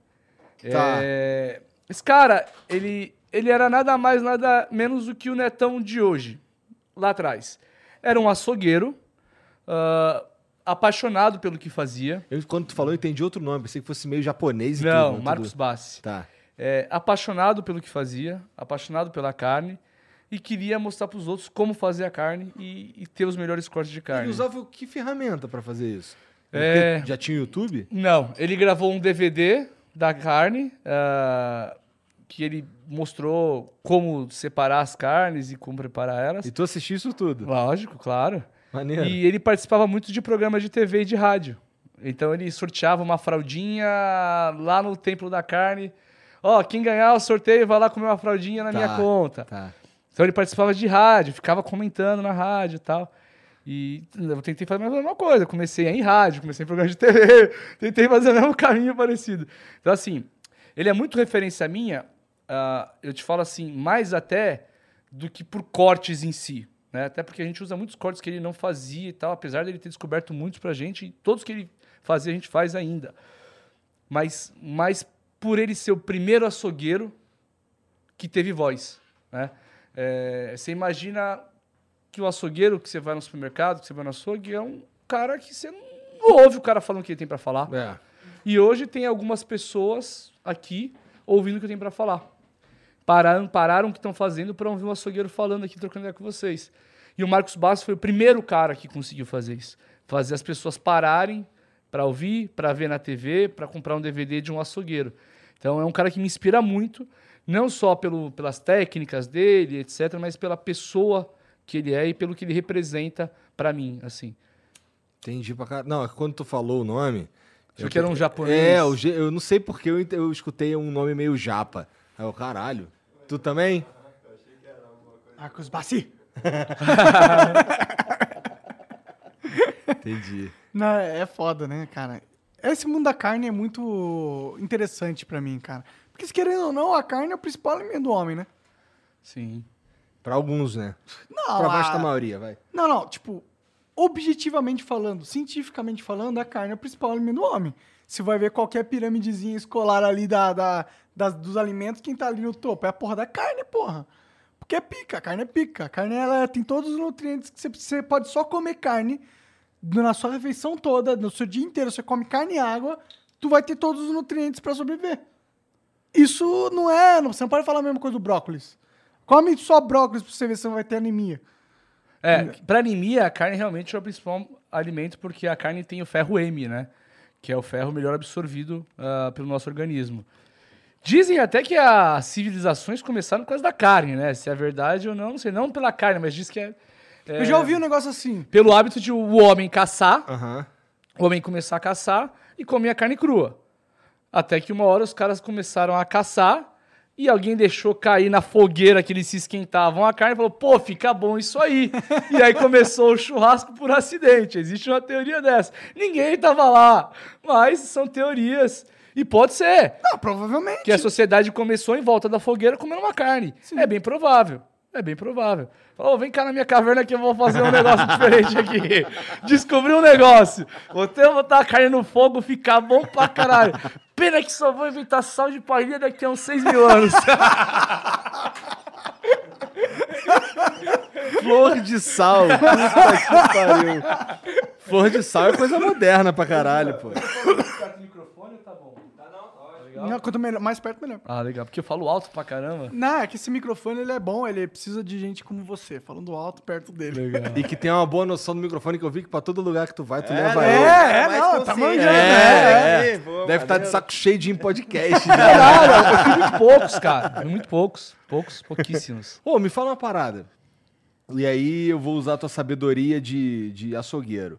É, tem o boi Neolore, que é talvez o mais comum no Brasil. Aham. E o que mais? De, o que mais que acontece aqui no Brasil? Porque tem, tem outros que também não se dão bem no Brasil, né? Aham, sim. Cara, o Brasil, ele é muito grande, né? Ele é um país continental. Então tem muita coisa acontecendo ao mesmo tempo. Tem gente fazendo teste com milhões de coisas diferentes ao mesmo tempo aqui no Brasil. É, por exemplo, o Angus é, disse que não dá para se adaptar muito bem aqui porque tinha é, carrapato. Por isso que só tinha, por causa do carrapato. E o- ele é um boi mais pesado, um pouquinho mais peludo. Só tinha no Rio Grande do Sul, porque os Angus começaram a vir para o Brasil em 1908 pelo Uruguai. É, aí misturaram com o Nelore e viu que dá para criar praticamente no Brasil inteiro. Aí o Aguil, então tem que cruzar com o Angus cruzado ou com o Nelore. Aí começaram a cruzar o Aguil com o Angus e viu que tava dando. Ela falou, pô, o Angus não era ruim pro Brasil, o Aguil não é ruim pro Brasil, como é que o Angus com o Aguil tá dando bom? E se eu fizer só o Aguil? E aí tem o Aguil puro. Então, assim, é muita coisa acontecendo ao mesmo tempo, porque tem muita gente dedicando a sua vida a tentar fazer algo diferente. Então, você tem Rubia Galega, você tem projetos de novilha, você tem projetos de vaca velha, você tem projetos ah, de Hereford, de Brahma, de Brangus, eh, de Angus com Nelore, de Angus com Hereford, de Careta, né? E Tem coisa pra caralho, então. Nossa, Mas- é bom. de vaca leiteira para produzir carne de qualidade. Tem gente testando de tudo, de tudo ao mesmo tempo, de tudo ao mesmo tempo. Então, a, a gente evoluiu em carne nos últimos cinco anos, 100 anos. Sério? Sério. É, a, a carne, a carne japonesa é muito boa, mas, cara, desde quando que se faz melhorias na carne japonesa? Em Kobe e tal? Desde há quantos centenas de anos fazem isso? Desde a época das guerras. Ah, é mesmo? Não sabia que tinha É, aqui no Brasil, tudo isso, tipo, por exemplo, o Kobe no Brasil começou em 92. O Wagyu no Brasil, perdão, começou em 92. Faz pouco tempo. Então você tem aí ah, 30 anos de, de Kobe, no, de Wagyu no Brasil, perdão. É, mas os últimos cinco anos, o que teve de melhoramento genético, de sistema de produção, de melhoria, é muito grande. Porque mais pessoas se proporam a pagar um pouquinho mais e mais gente consegue investir para melhorar mais ainda. Porque eu quero ter a carne melhor que você. E você quer ter melhor que ele. E você quer ter melhor que eu. E eu Paga- quero ter mais. melhor que todos vocês. Eu quero ter a melhor carne do Brasil.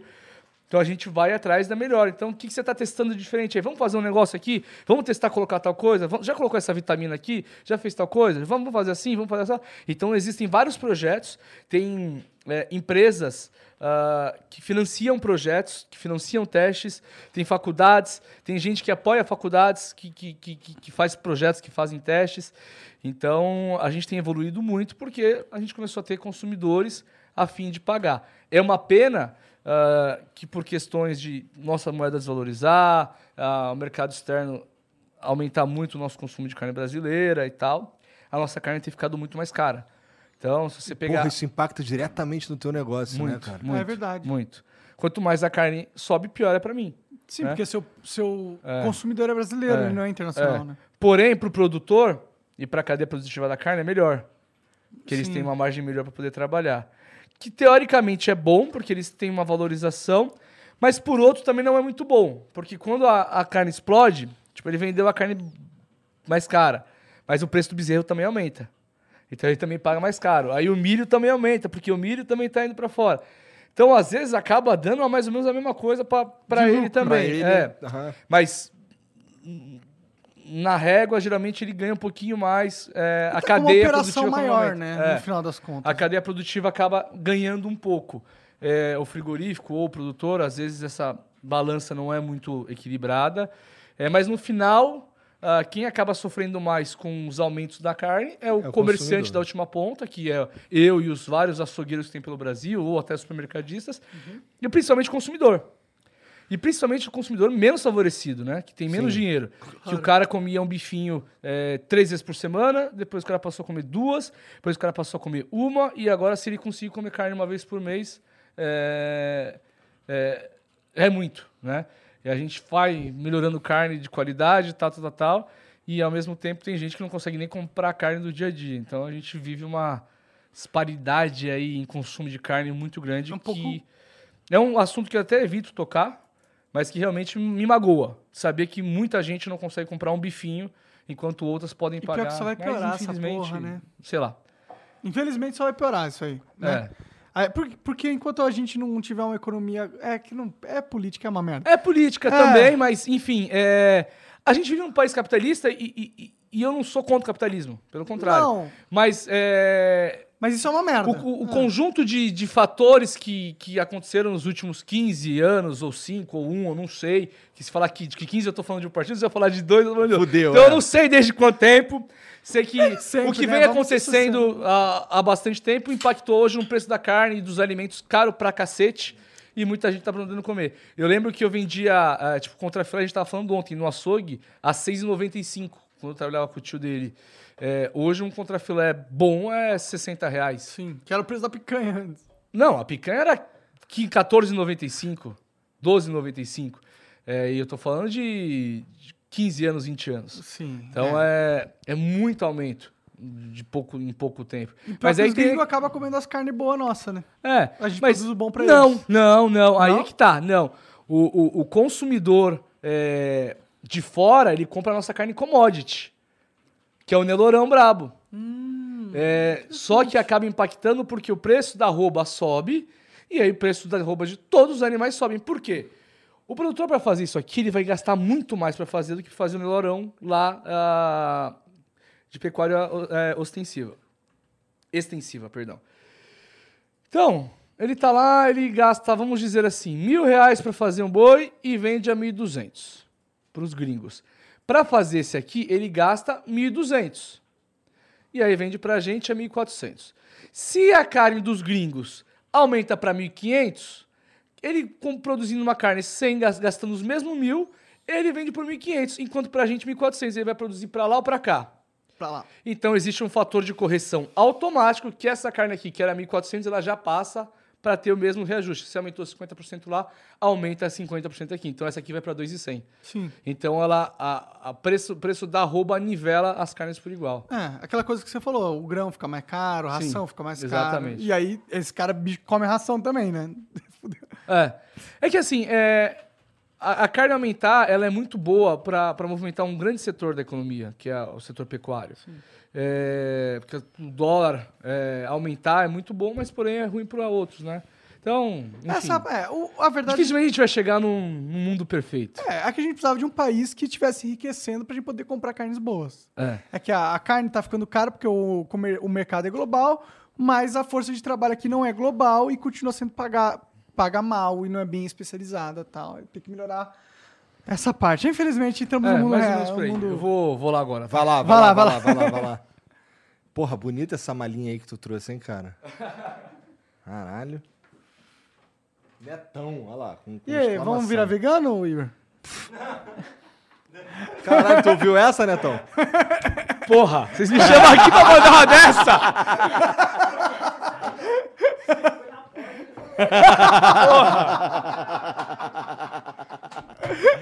Falei Não. pra vocês. Eu, pra mim, chega. Eu acho que eu não volto, tá? Não, é, é, acho que eu vou virar vegano, porque é muito bom. É muito bom. Virem todos veganos, deixem tudo isso pra aqui pra mim. Que pira. Cara, mas dessas aí que ele trouxe aí, qual foi que tu gostou mais? Pelo jeito aí, eu vou chutar que tu gostou mais do ancho.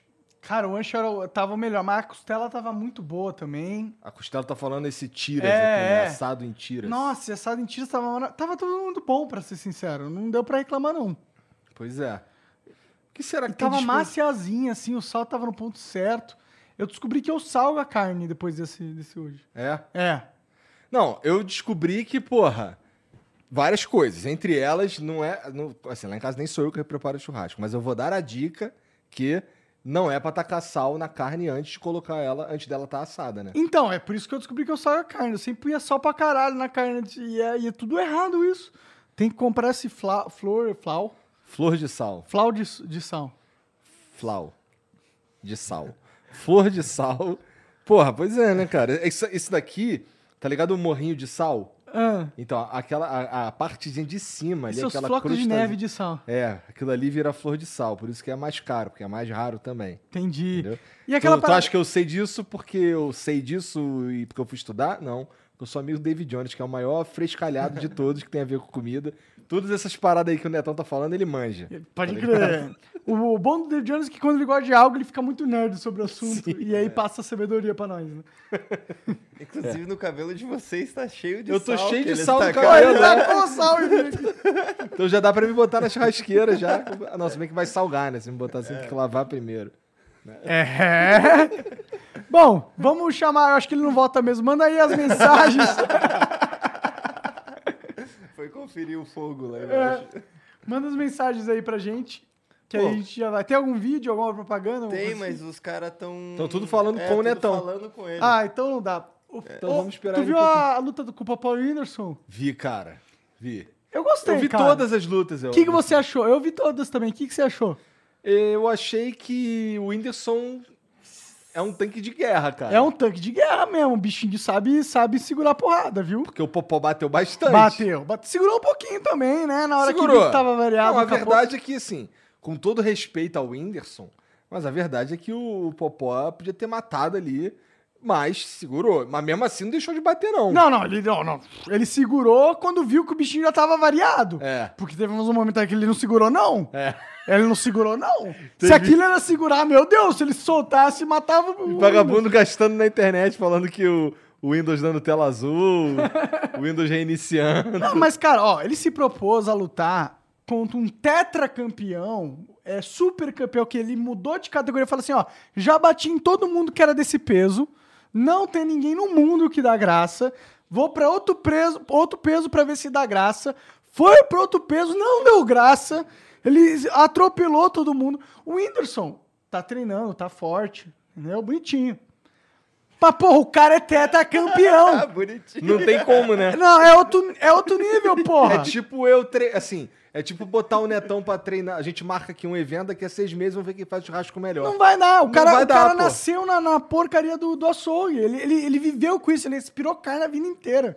Você não tem como. Não sou eu que vou aprender em seis meses a Inse- fazer. Não vai. É. Não vai, não vai. Tô falando do Whindersson e Popó. Bom, vamos- Tu viu essa luta? Rapaz, teve uns socos ali que eu fingia que demência, velho.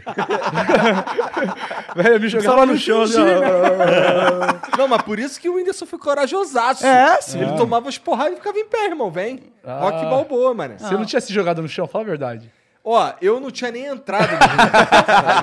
Tá maluco disputar. Ô, pô, vamos entrar. Não, só não. Já começou errado essa ideia aí. Tipo, pior que parece que a ideia surgiu do Whindersson, né? sim, sim. Não, mas o Whindersson ele fez um show. É. né? eu acho que pra ele a ideia não era ganhar do Popó. A não ser que ele seja muito desiludido com a vida dele. Não, não, O que eu não que acredito não, que não, seja, é. Mas eu acho que ele queria fazer um show.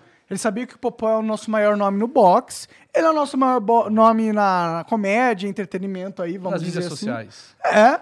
E, porra, dá um show, né? Dá um show pra caralho.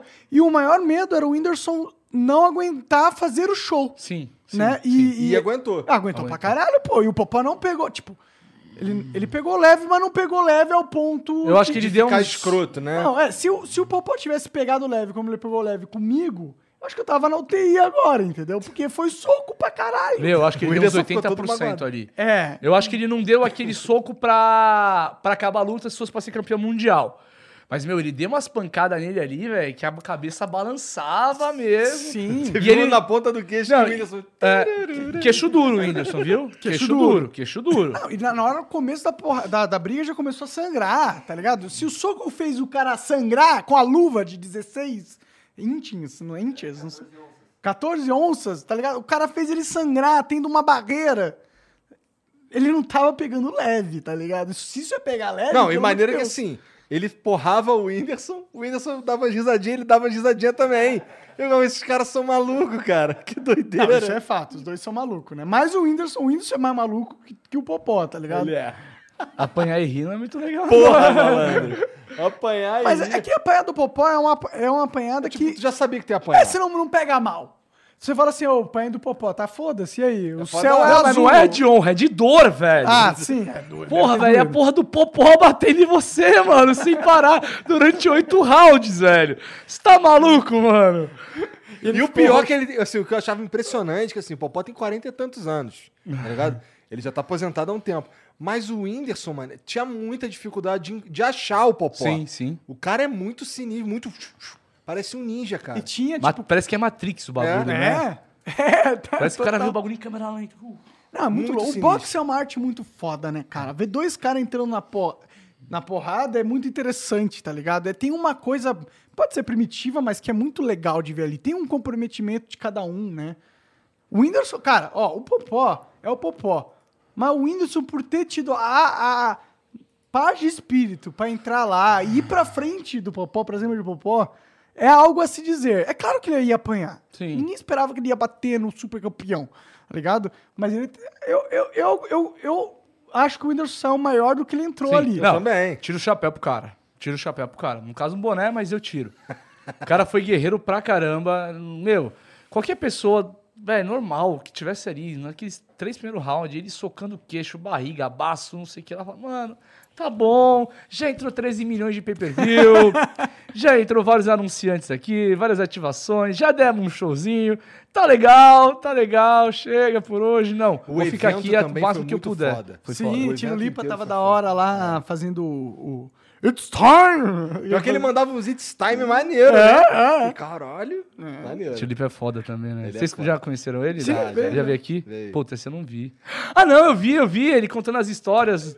Contou como ele conheceu o Safadão e tudo. Sim, sim, verdade, verdade, Contou eu a história do, do leilão lá. Do leilão. o- Faz teu Faz teu nome. nome. E o, Faz- e o Tom Cavalcante. é, Tom Cavalcante no- o saco No dele. Neymar lá. Faz teu nome, É. faz teu nome. Faz teu nome é o caralho, velho. O Igor viveu essa experiência depois, mas ele teve experiência sorte. parecida. É, eu tive sorte que o cara me ganhou no leilão. Ah, que bom. que bom mesmo. Queria pagar o flow. Pessoal, Vênus, é, Deriva, tem uma notícia fala assim: acabou tudo. É, então a gente, pô, tinha um projeto legal, mas tinha uma chuteira muito foda ali. Eu quase comprei a chuteira do Ronaldo. Uma Porra, chuteira, mano. Uma chuteira autografada, assim, pintada à mão e o caralho do Ronaldo. Mas não deu, não. O cara, tinha um cara lá fantasiado de gente rica. Aqueles caras com camisa de manga comprida e um suéter por cima, com a bola por fora, assim. Sei, o mocassino. cara- o ca- é, o cara não deixou, não queria. Ele tava brincando outro jogo. O jogo dele era do dinheiro infinito. Aham. Então não teve como chegar. não teve, não. Mas, Jean, taca aí o vídeo aí que É. tem aí pra falar com o Netão. Cadê? Ah, é do, do Henrique da Katsuki aqui. Ah, tá. Esse gostou. Salve, salve família! Netão, o Brasil é um dos maiores produtores de carne no mundo. Por que, que o brasileiro paga tão caro na carne? E aproveitando, qual o melhor custo-benefício para o brasileiro médio aí tá fazendo o seu churrasco? Melhor carnezinha, na tua opinião. Boa. Bom, do custo a gente já falou. É, o preço da carne na exportação é em dólar. O dólar está muito valorizado, é, ou o real está bem desvalorizado em relação ao dólar. Então, o preço da arroba no mercado externo ah, compensa muito. Aliás, o preço da carne vendida para o mercado externo compensa mais para o frigorífico, então a carne aumenta. Então, isso é o mercado. Se ganho mais dinheiro vendendo para fora, eu vendo para fora. Se você quiser aqui, você tem que pagar. E aí a gente, o brasileiro, acaba pagando a conta e a carne ficou bem cara. Custo-benefício, cara, é, eu gosto muito de alguns cortes que, como o Baby Beef, que é o miolo do Alcatra. É, é um corte Isso é muito foda macio, mesmo. muito macio, saboroso e tem um preço é, razoável entre as carnes especiais, entre as carnes de qualidade. Entre as carnes especiais para churrasco, é a que tem menos valor agregado. Pode crer. O Baby Beef. É, é, Baby Beef. O acriano... Vai, Oh, desculpa. Não, eu, é que você sabe deixar uma carne de, de baixa qualidade pica pro churrasco? Cara, o que a gente fala assim, uma carne de qualidade faz o nome do, do assador. Agora, um bom assador fazer o nome dele com uma carne de baixa qualidade é muito difícil. É Entendi. bem difícil. Você usar técnicas para você pegar uma carne é, ruim, ah, você consegue deixar ela um pouco melhor, mas nunca vai ser igual a uma carne de qualidade. Ah. Eu fiz um desafio uma vez que eu comprei carne na feira lá em João Alfredo, é, carne sem maturar, tudo, uma carne de bem baixa qualidade, de tentar deixar ela macia como uma carne de qualidade. Ficou macia, porque eu fiz ela assada, ficou boa, ficou gostosa, mas não ficou perto dessa daqui. Aquele negócio de dry age funciona com carne de baixa qualidade? Não funciona com carne de qualidade. Só carne com de carne, entendi. baixa qualidade, ela mesmo fazendo dry age, ela continua de baixa qualidade. Entendi, entendi. É, até porque carne de baixa qualidade, quando a gente fala, a gente fala de, de, de, de, de raças basicamente zebuínas, né? É, principalmente Nelore. Ah, e o dry age, um processo de maturação dele, se a carne é de origem taurina, tipo Hereford, Angus, etc., ela consegue ter uma maturação bem melhor, uma quebra das proteínas miofibrilares melhor, em- por causa das substâncias peculiares da raça que tem na, nas células, nos músculos. Então, o Então dry não dá age, você pode fazer de Nelore, mas ainda vai ser um resultado que não Inferior. compensa. Já se você fizer uma carne de, de Angus de qualidade, vai ser um resultado que compensa muito. Pode Porra, eu comi, eu comi isso daí uma vez e me deu uma caganeira fodida, cara. É, é, é.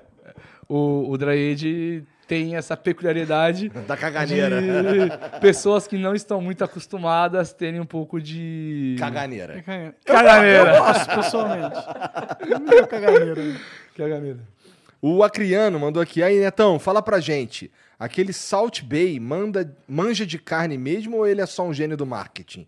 Tem algum sentido ele jogar sal daquele jeito? Ou é só estilo? Não, quando ele pa- bate no cotovelo dele, pega uma, um saborzinho da. Cara, vamos lá. é, Se ele manja de carne em si, eu não sei. Eu fiz uma live junto com ele no YouTube. Ele não fez carne. Então eu não sei se ele manja. Gênio do marketing, ele é absurdo, porque o cara conseguiu ficar famoso mundialmente, fazer todos os restaurantes dele bombarem com um gesto, sem abrir a boca. Então, pra mim, é um gênio. Trabalhador pra caramba, ele é. O cara trabalha que nem um desgraçado.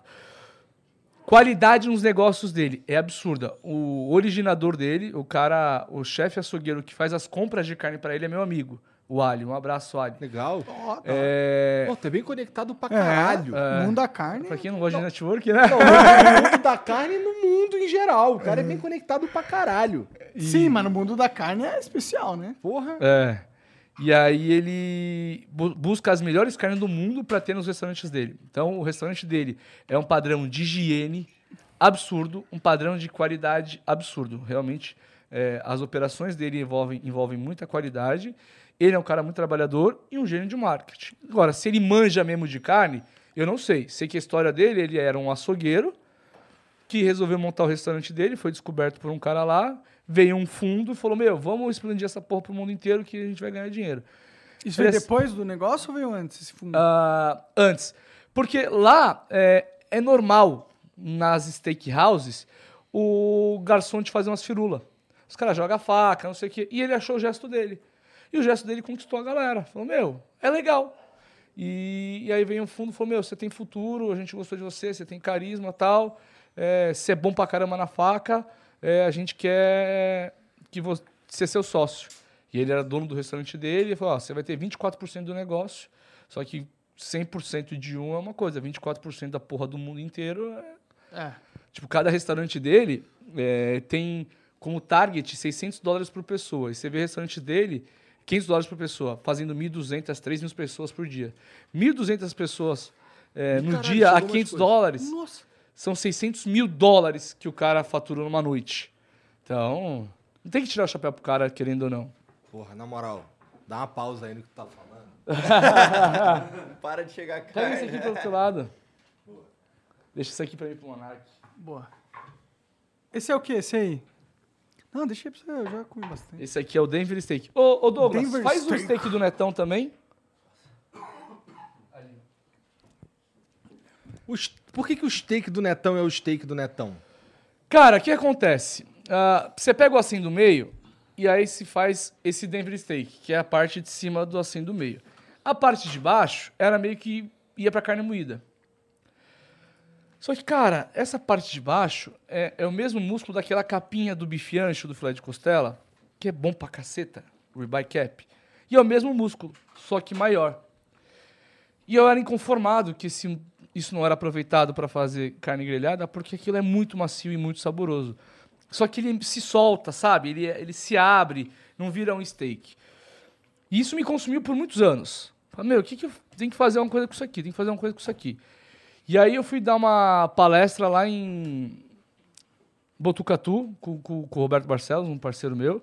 É lá na Unifesp até. E aí tinha um festival de churrasco lá no dia.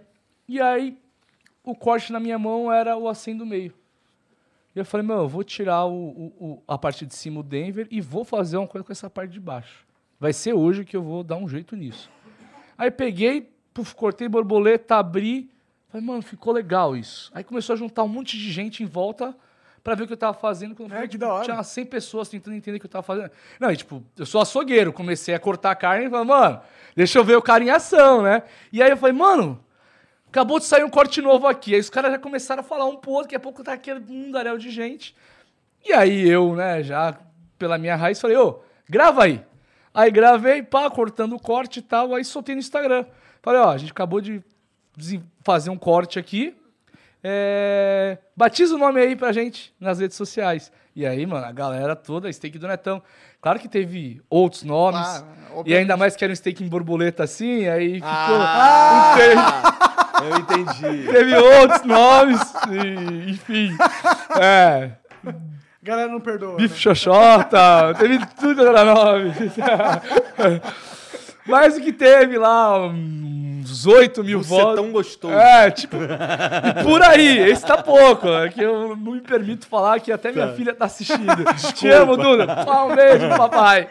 E todas as crianças que me acompanham. Mas aí, steak do Netão tinha lá mais de 8 mil comentários e tal. E aí eu falei, ah, beleza, steak do Netão. Aí pegou como steak do Netão. Várias, vários açougues, várias empresas fazem por aí.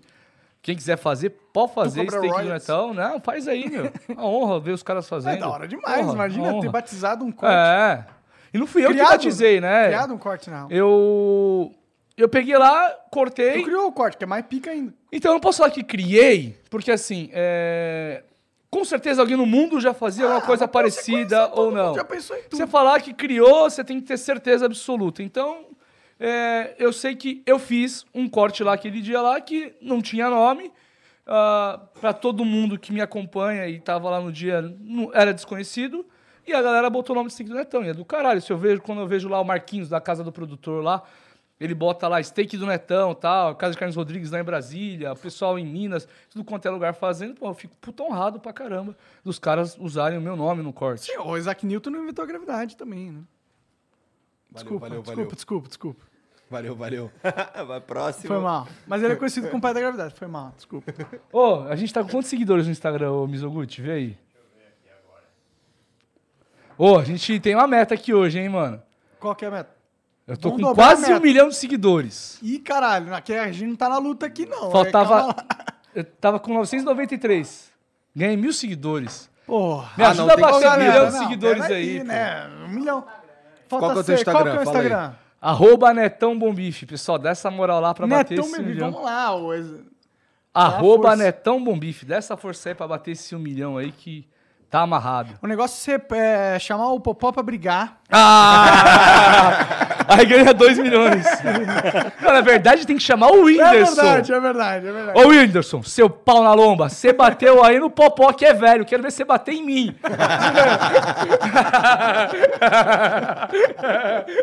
Cola aí, mano. Tu é brabo mesmo, hein, cara? É, mas tu tem que estar de açougueiro com a faca. É lógico aqui, ó. Sempre tem uma faca aberta. Porque vamos combinar, o, ficou ruim pro Whindersson contra o Popó.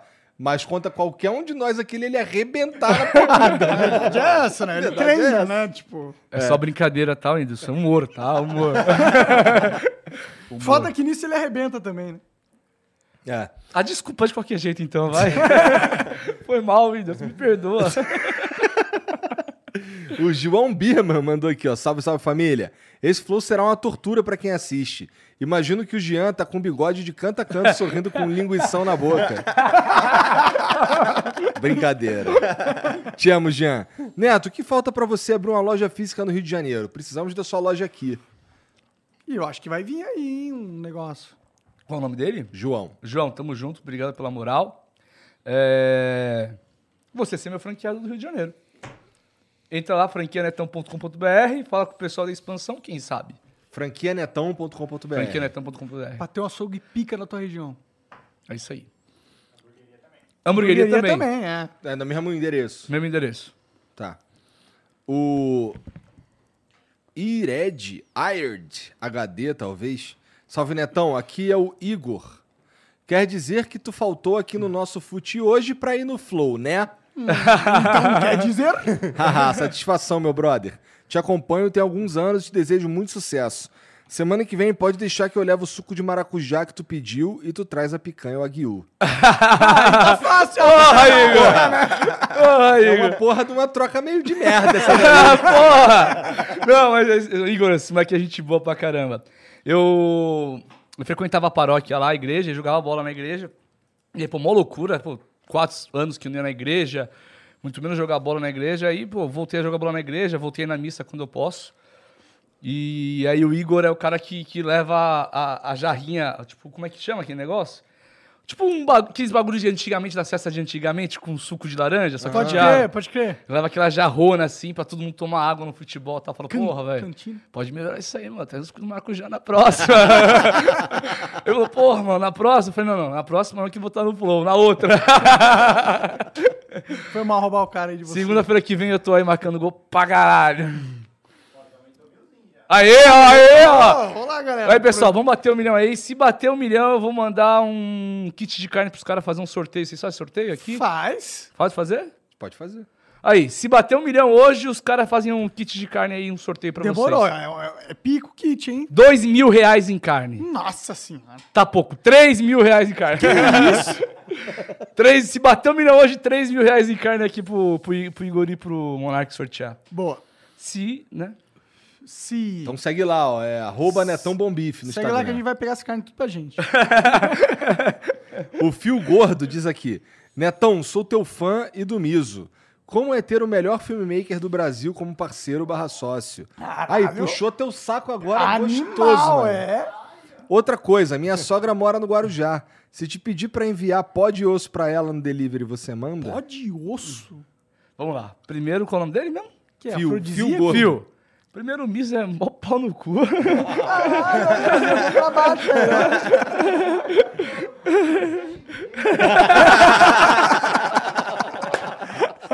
O cara passou a noite te diminuindo. mano.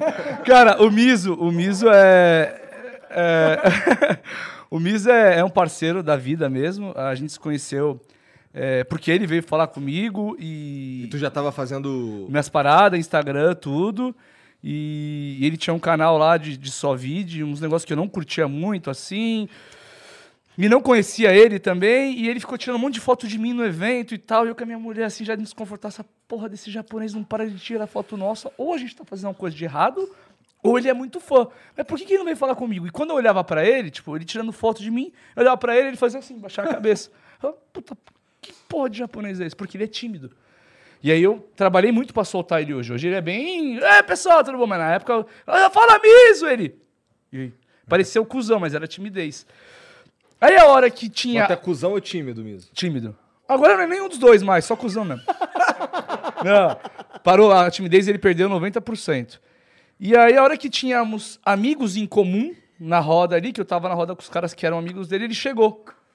E aí, Netão, tudo bem? Eu sou o Miso tal, sei que, sou amigo do fulano, do fulano, do ciclano. Você falou, legal. Pô, tem um canal no YouTube, vamos gravar lá comigo tal, Suvídeo versus Parrilha. Eu, Vamos, beleza, vamos gravar. Vamos e, tipo, mano, chance zero de fazer, porque eu não curtia YouTube. E aí, um, na minha cabeça, né, lembra do youtuber e tal. E aí, um amigo meu falou, mano, tem que fazer YouTube e tal, o Jimmy Ogro, pra tua, tua, tua cara aparecer lá. Eu falei, ah, Miso, vamos gravar pro, lá pro teu canal então, vai. Mocota depois, porque eu falei, vamos, e tipo, beleza, vamos, e não vamos nunca.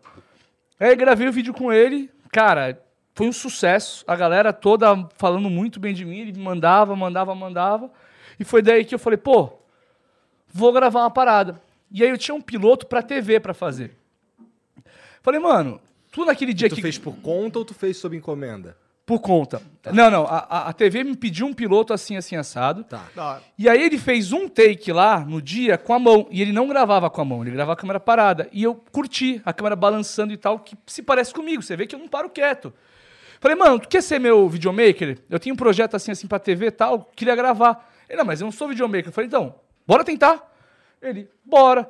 Eu falei, ó, se der pra TV, a gente ganha dinheiro junto tal. Se não der também, não deu.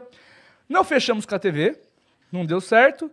E o vídeo ficou parado lá um tempão. Só que pra quem ele mostrava, falava pra ele: Meu, isso aqui é muito bom, isso aqui é muito bom, isso aqui é muito bom. O vídeo tá animal, bem gravado, o cara é bom tal. E ele começou a me perturbar: Vamos soltar esse vídeo, vamos soltar esse vídeo, vamos soltar esse vídeo tal. E aí um dia eu soltei uma enquete no Instagram. Tipo, meu, vocês querem ver esse tipo de conteúdo? Mano, 98% sim, quero ver. E aí eu liguei pra ele, tipo, meia-noite e meia, né, Miso? Falei, mano, é o seguinte, é, eu não vou soltar só um vídeo no YouTube. Então vamos fazer isso, isso, isso, fazer os 12 vídeos, tal, tal, tal, tal, tal, tal. É, não vou te pagar nada. Se for bem, você é meu sócio. Se for mal, não dá. Ele assim, pô, me paga pelo menos tanto pra eu pagar minha gasolina pra descer e tal. Falei, ah, demorou, vamos fazer. E aí a gente fez, deu certo, aí virou meu sócio no, em- no YouTube. E aí, muita marca vinha falar comigo tal, e eu não respondia ninguém. Eu sou muito ruim de responder mesmo, Instagram. Instagram é um pouco melhor ainda, mas WhatsApp, e-mail e tal. Meu, eu não tenho mesa, sabe? Tipo, Ah, é, eu sou daqui, sabe? Eu gosto de falar com as. E aí eu falei, mano, eu não consigo responder. um- Chega lá mil e meio por dia pra mim, eu não consigo responder. Você quer cuidar disso aí? Aí se tu fechar alguma coisa lá de parceria, te Alguma dou a metade. tua, é. Falou, faço. Ele era de agência já. Aí começou a cuidar das ativações. Aí a gente, nossa relação é muito forte, de muito amigos mesmo. E ele hoje é padrinho do, do meu filho. E agora, recentemente, ele botei ele de sócio na hamburgueria no açougue. Quer dizer, que foda. ganhou na Mega Sena. ganhou na Mega Sena. Ó, vem aqui dar um salve pra galera. Sabia que é a Mizoguchi. Esse cara aqui é fudido pra caramba. Eu amo esse cara. Fala, pessoal! Tô baixo aqui, ó. Entra lá no Só Vídeo, por favor. Manda um beijo pra Ju e pro Lavinho. Amor, beijo. E o Lavinho... Ah, o Lavinho não vai entender. Lavinho, te amo, beijo. Lavinho tem quantos anos? 11 meses, vai fazer dia 8 de fevereiro. Mas YouTube você não disse que é pra sempre? É, pô. YouTube é eterno. É, É, verdade, é. Ixi, aí te quebrou. Filho, quando você tiver 18 anos, você vai ver isso aqui. filho.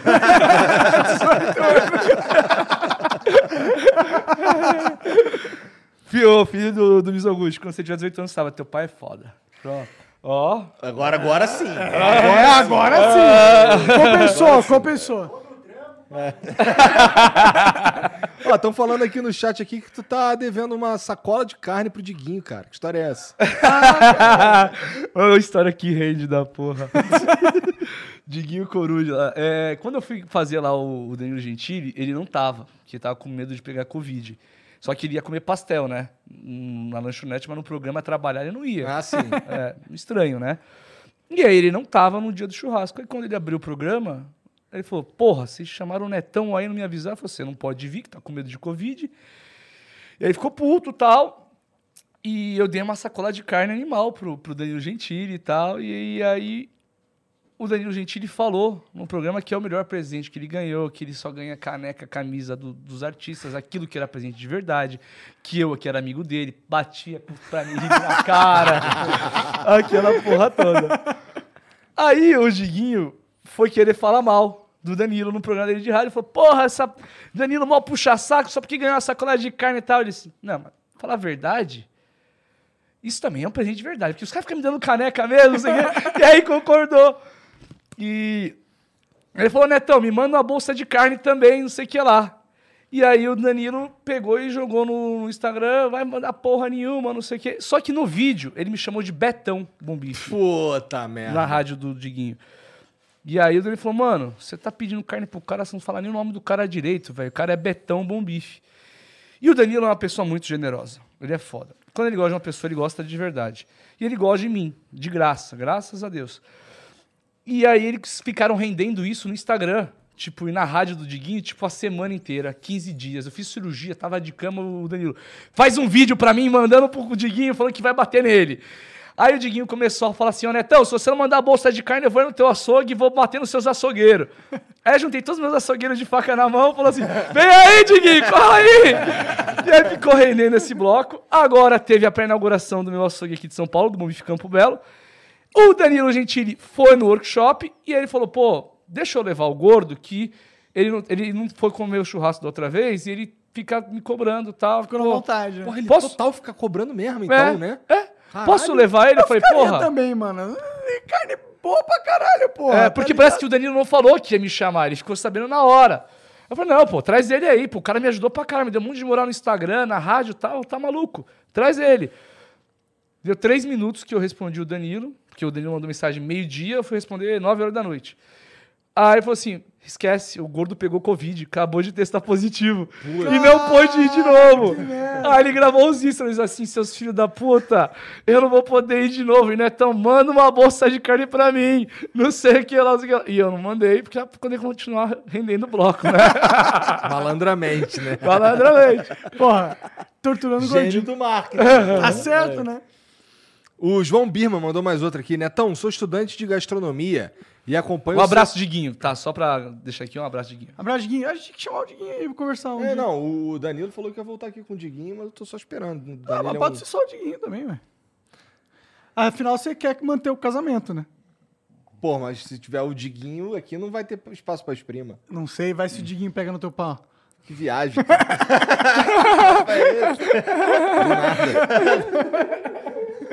Acho que não vai rolar, não. Esse papo torto do caralho. né?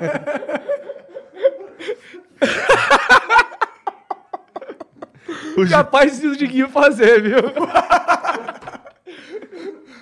Então pega no pau do Monarca, o meu não. Eu tô tranquilão. É, Netão, sou estudante de gastronomia e acompanho seu canal e do Bruno Salomão. Cansei de ser chefe. E vocês são a minha referência em muita coisa que quero aprender e não aprendi na faculdade. Fico feliz em ter um conteúdo como o de vocês. Um workshop Bruno e Netão seria foda. Qual o nome dele mesmo, perdão? João. João. João, era pra ter acontecido um workshop meu com o Bruno, Porra, legal. mas infelizmente hoje a gente tem patrocinadores eh, diferentes. Aí fode. Ah, continuamos amigos, eh, porém a gente não pode mais fazer uma coisa junto. Tipo, o Messi e o Neymar, que defendem marcas Pode diferentes, fazer um negócio juntos, que sendo que as marcas são concorrentes. Só se as marcas aceitassem. Então, eu acho que é muito difícil hoje ainda, mas quem sabe futuramente. Eu acho que as marcas deviam aceitar, assim, só um comentário. Pô, tamo em outra época já, né? É, dá pra ter duas marcas de um produto, eu acho. Porra. É. Meu, os, os amigos que têm sal, aparecem no meu Instagram, sal concorrente, carne concorrente, não tem problema. Mas enfim, segue o baile. O Fio Gordo mandou. Netão, quando o cunhado pede aquela carinha, aquela carninha especial, dá pro cara linguiça crua ou aquela picanha fatiada que compra no atacado ou pão de alho com aquela tostadola? Miso, ajuda com a Sony, kkkk. Isso aí eu tô por fora dessa piada aí. Fio gordo, é. Eu, sei lá, nunca tive cunhado, então. só tenho cunhada, então, sei lá. É, o Zé Almiro que sabe dar, responder de coisa de cunhado. Continuar com a Sony Miso.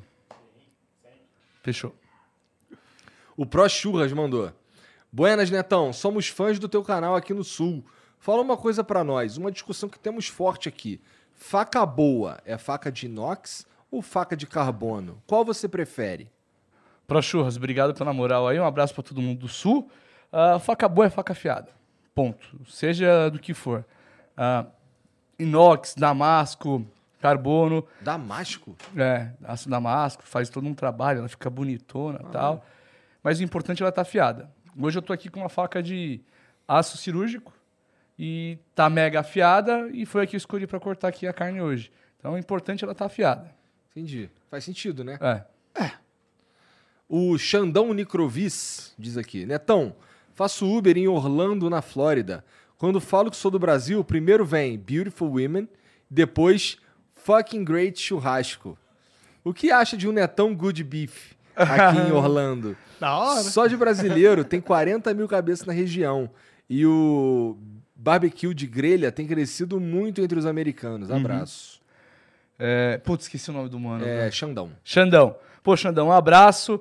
Cara, é... tem um mercado muito grande na Flórida. Inclusive, meu sal hoje é vendido na Flórida e Ó. tem indo pallets e mais pallets pra lá. Foda. Vendendo pra caramba lá da na hora. Flórida. É... Bom, é um projeto do Miso, não é tão good beef. Vamos ver. Dá mais uns anos. Esse nome é O bom. pior é que é bom. Pior que é bom mesmo. Dá mais uns anos pra gente. é, Estruturar Primeiro, o pé no o chão. Brasil, Tem que acalmar as coisas É, aqui também. é. tudo tá num ritmo Exatamente. É, porque tem que crescer com consistência, né? Não de qualquer jeito.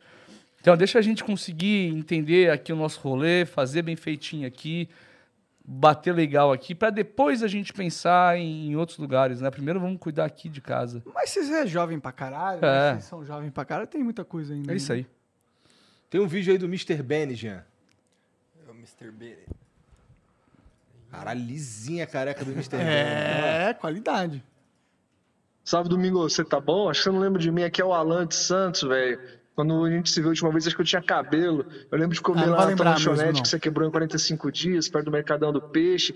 E a última vez que a gente se trombou foi lá no sul, em Pissarras, cara, numa festinha no centrinho. Lembra disso? Sucesso aí, viu, meu querido? Aquele abraço, muito bom te ver assim. Tudo de bom. O cara pagou pra ver se você lembra dele. Cara, eu, era, era, era o Hanson. que? Era o Hanson. Careca era o Hanson? era o Hanson. Era, né? que Ô, manda outro aí, vê se fala se você não era o Hanson. É o Hanson, é.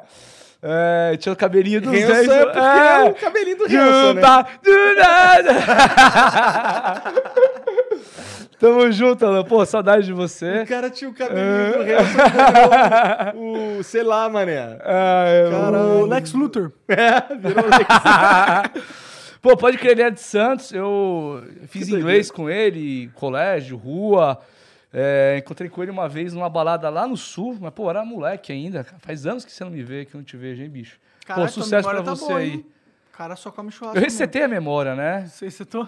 Eu perdi a memória e depois, quando voltou, voltou muito Como melhor. assim tu perdeu a memória? Perdeu a memória. É, Porque tu sofreu um acidente? de skate. Sério? Descendo um morro, aí eu bati a cabeça, meu, zerou. Quantos anos? Faz 9, 10 anos. E aí, meu, resetou. Tipo assim, é, tive perda de memória momentânea, né? Aham. Só que não volta bem. Demora uns dois anos até assimilar tudo e vai doendo a cabeça durante uns dois anos e Que tal. loucura. Mas, cara, hoje eu lembro de, tipo, coisas de praticamente bebê. Mas o que, Muito que, o que bem. que tu lembrava ainda? Tu lembrava tua mãe, teu pai? Tipo. Melhor não contar toda a história, né? Deixa eu lá. Mas, enfim. É... Cara, muito curioso depois dessa. né? Cara, eu esqueci que eu tinha separado, pra você ter uma ideia. Caralho! Deixa pra lá, deixa pra lá, deixa pra lá. Bom, vamos continuar. Deu pra entender, deu pra entender. Eu sou casado com outra esposa hoje, tá tudo bem, mas cheguei a... Enfim. Que loucura. Você lembra, tipo, quem você é, sua família tal, você lembra das pessoas, mas você não lembra muita coisa. Dois, três dias, você, tipo, lembra de 90% de tudo. Só que pra chegar uns 100% foi uns dois anos. Nesses 10%? Não, esse, o, o- é- é- esse fato que eu falei foi no dia e no dia seguinte. Aí Aham. depois eu falei, caralho, velho.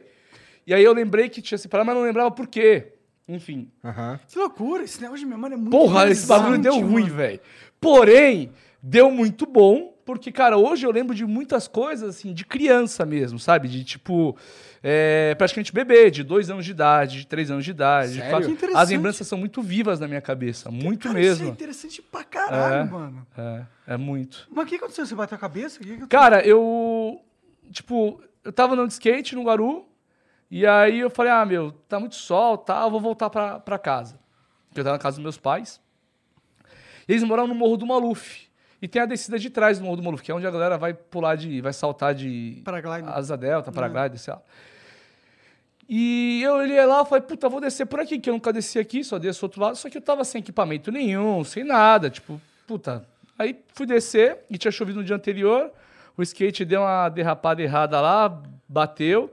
E aí eu capotei, per- eh, bati a cabeça, tive que fazer umas cirurgias no braço, tudo. Se quebrou tudo. É, bem legal mesmo. Me fudi, porque eu tava sem equipamento nenhum. Sim. E lá já é muito ruim, né? Eu nem, não sabia, tipo, já morreu até gente querendo descer lá. Eita. É, mó idiota, velho. E. eu, Jovem, né, jovem. No caso. E aí, meu, deu ruim. Só que assim, o cérebro nosso é tão. É, é tão, é tão filho da mãe que assim, ah, eu perdi a memória. Só que teu cérebro fa- faz assim, quando você bate a cabeça muito forte, ele trava. Só que ele deixa a- as tuas funções que você precisa para viver, para andar, para respirar, funcionando. E eu, sem lembrar de nada, eu sabia onde era a casa da da minha mãe. Eu peguei o skate e um casal que estava passando me viu todo ensanguentado, tal, desorientado, falou: Meu, eh, me ajuda aí na casa da minha mãe. E aí eu fui até a casa da minha mãe com eles. É, entrei, aí, aí eu, eu não lembro disso, tá? Isso. Falaram é, pra você. É. O que eu lembro é de eu bater na porta do quarto da minha irmã, que a porta estava aberta, bater na no porta do quarto da minha irmã e falar: é, caí de skate, bati a cabeça, perdi a memória, me leva pro hospital. Eu só lembro disso. Tu sabia que tu Do tinha acidente eu só lembro disso. Eu não lembro de eu caindo, não lembro de eu no caminho, não lembro de eu indo pro hospital, nada disso.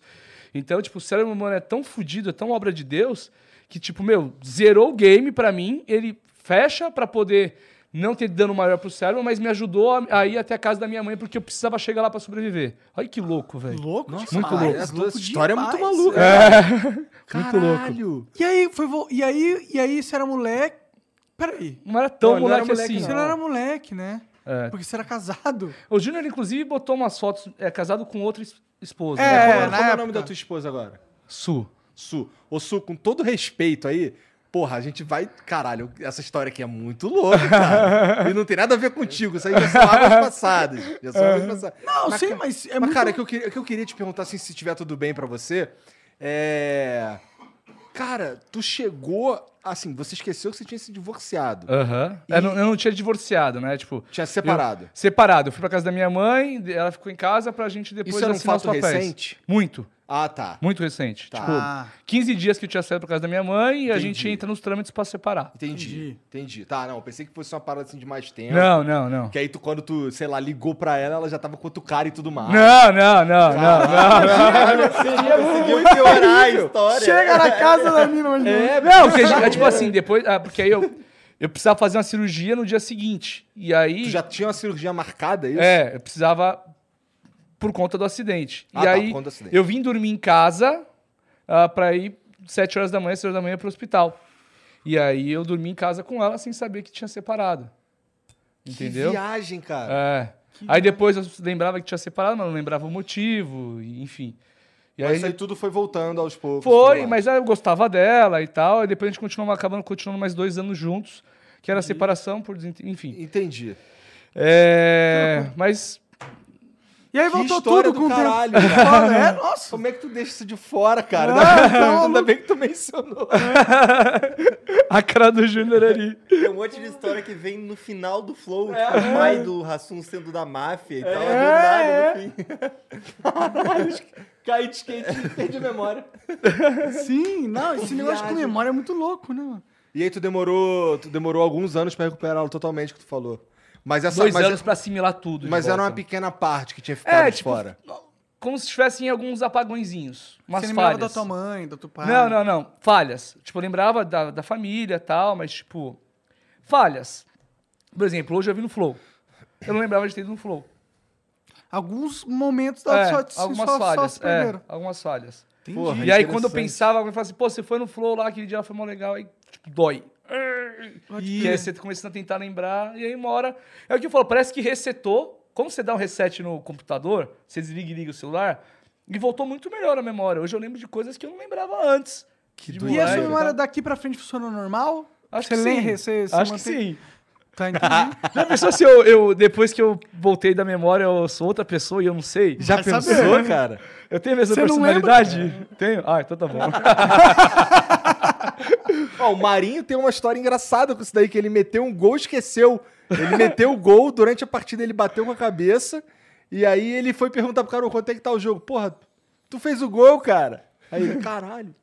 Sabia não? Porra, Jean. Memória Sabia não? É, sabia não. Sabia não? Imagina se é no meio da. Tipo, já rolou a bariátrica, ele esqueceu e aí se olha no espelho e fala, ué! Cadê o resto? Caralho. É assustador essa porra, mané. Que viagem. Que viagem. Mas, Netão, porra, muito obrigado por ter vindo aqui Pô, trocar obrigado ideia com a pelo gente, convite, cara. uma Obrigado aí pelo, aqui. Pelo churrasco Nossa, aí obrigado maravilhoso. Obrigado ao Douglas que preparou Porra, as carnes Douglas. aqui enquanto eu Douglas, falava. obrigado, Pariu, cara. Foi maneiro demais. demais. O teu Instagram aí pra galera seguir é Netão Bom Bife. Arroba Netão Bom Bife. Só entrar lá. Só entra lá, YouTube também Netão Bom Bife. Tem a hamburgueria, arroba a Bom Bife Burgers, o açougue, arroba Bom Bife, e é isso aí. E é bom saber que tem um aqui na Moca, que na Moca entrega aqui, pô. Pô, É. então, a gente, na outra vez que a gente ia vir era sexta. A gente ia mandar vir os hambúrgueres pra comer durante o programa, mas hoje, segunda, a hamburgueria tá fechada. Ah, Por isso que eu não trouxe Não, hambúrguer, tudo- trouxe só Não churrasco. tem nenhum problema, nossa, cara. tá, tá perdoado, Parece cara. incrível assim mesmo. é. Obrigado. Mas obrigado mais uma vez. Obrigado aí a galera aí que veio contigo. Obrigado aí. E, bom, se você curtiu, segue o Netão Bom Bife lá nas redes dele, tá bom? No YouTube, no Instagram. É, segue Bom Bife Burger. É, né? vai comprar umas carnes de qualidade. Compra umas carnes de qualidade lá. E muito... segue a gente também, dá o like, se inscreve aqui e a gente se vê amanhã. Amanhã. Amanhã. Amanhã. Tá bom? Então um beijo pra vocês, boa noite, tchau.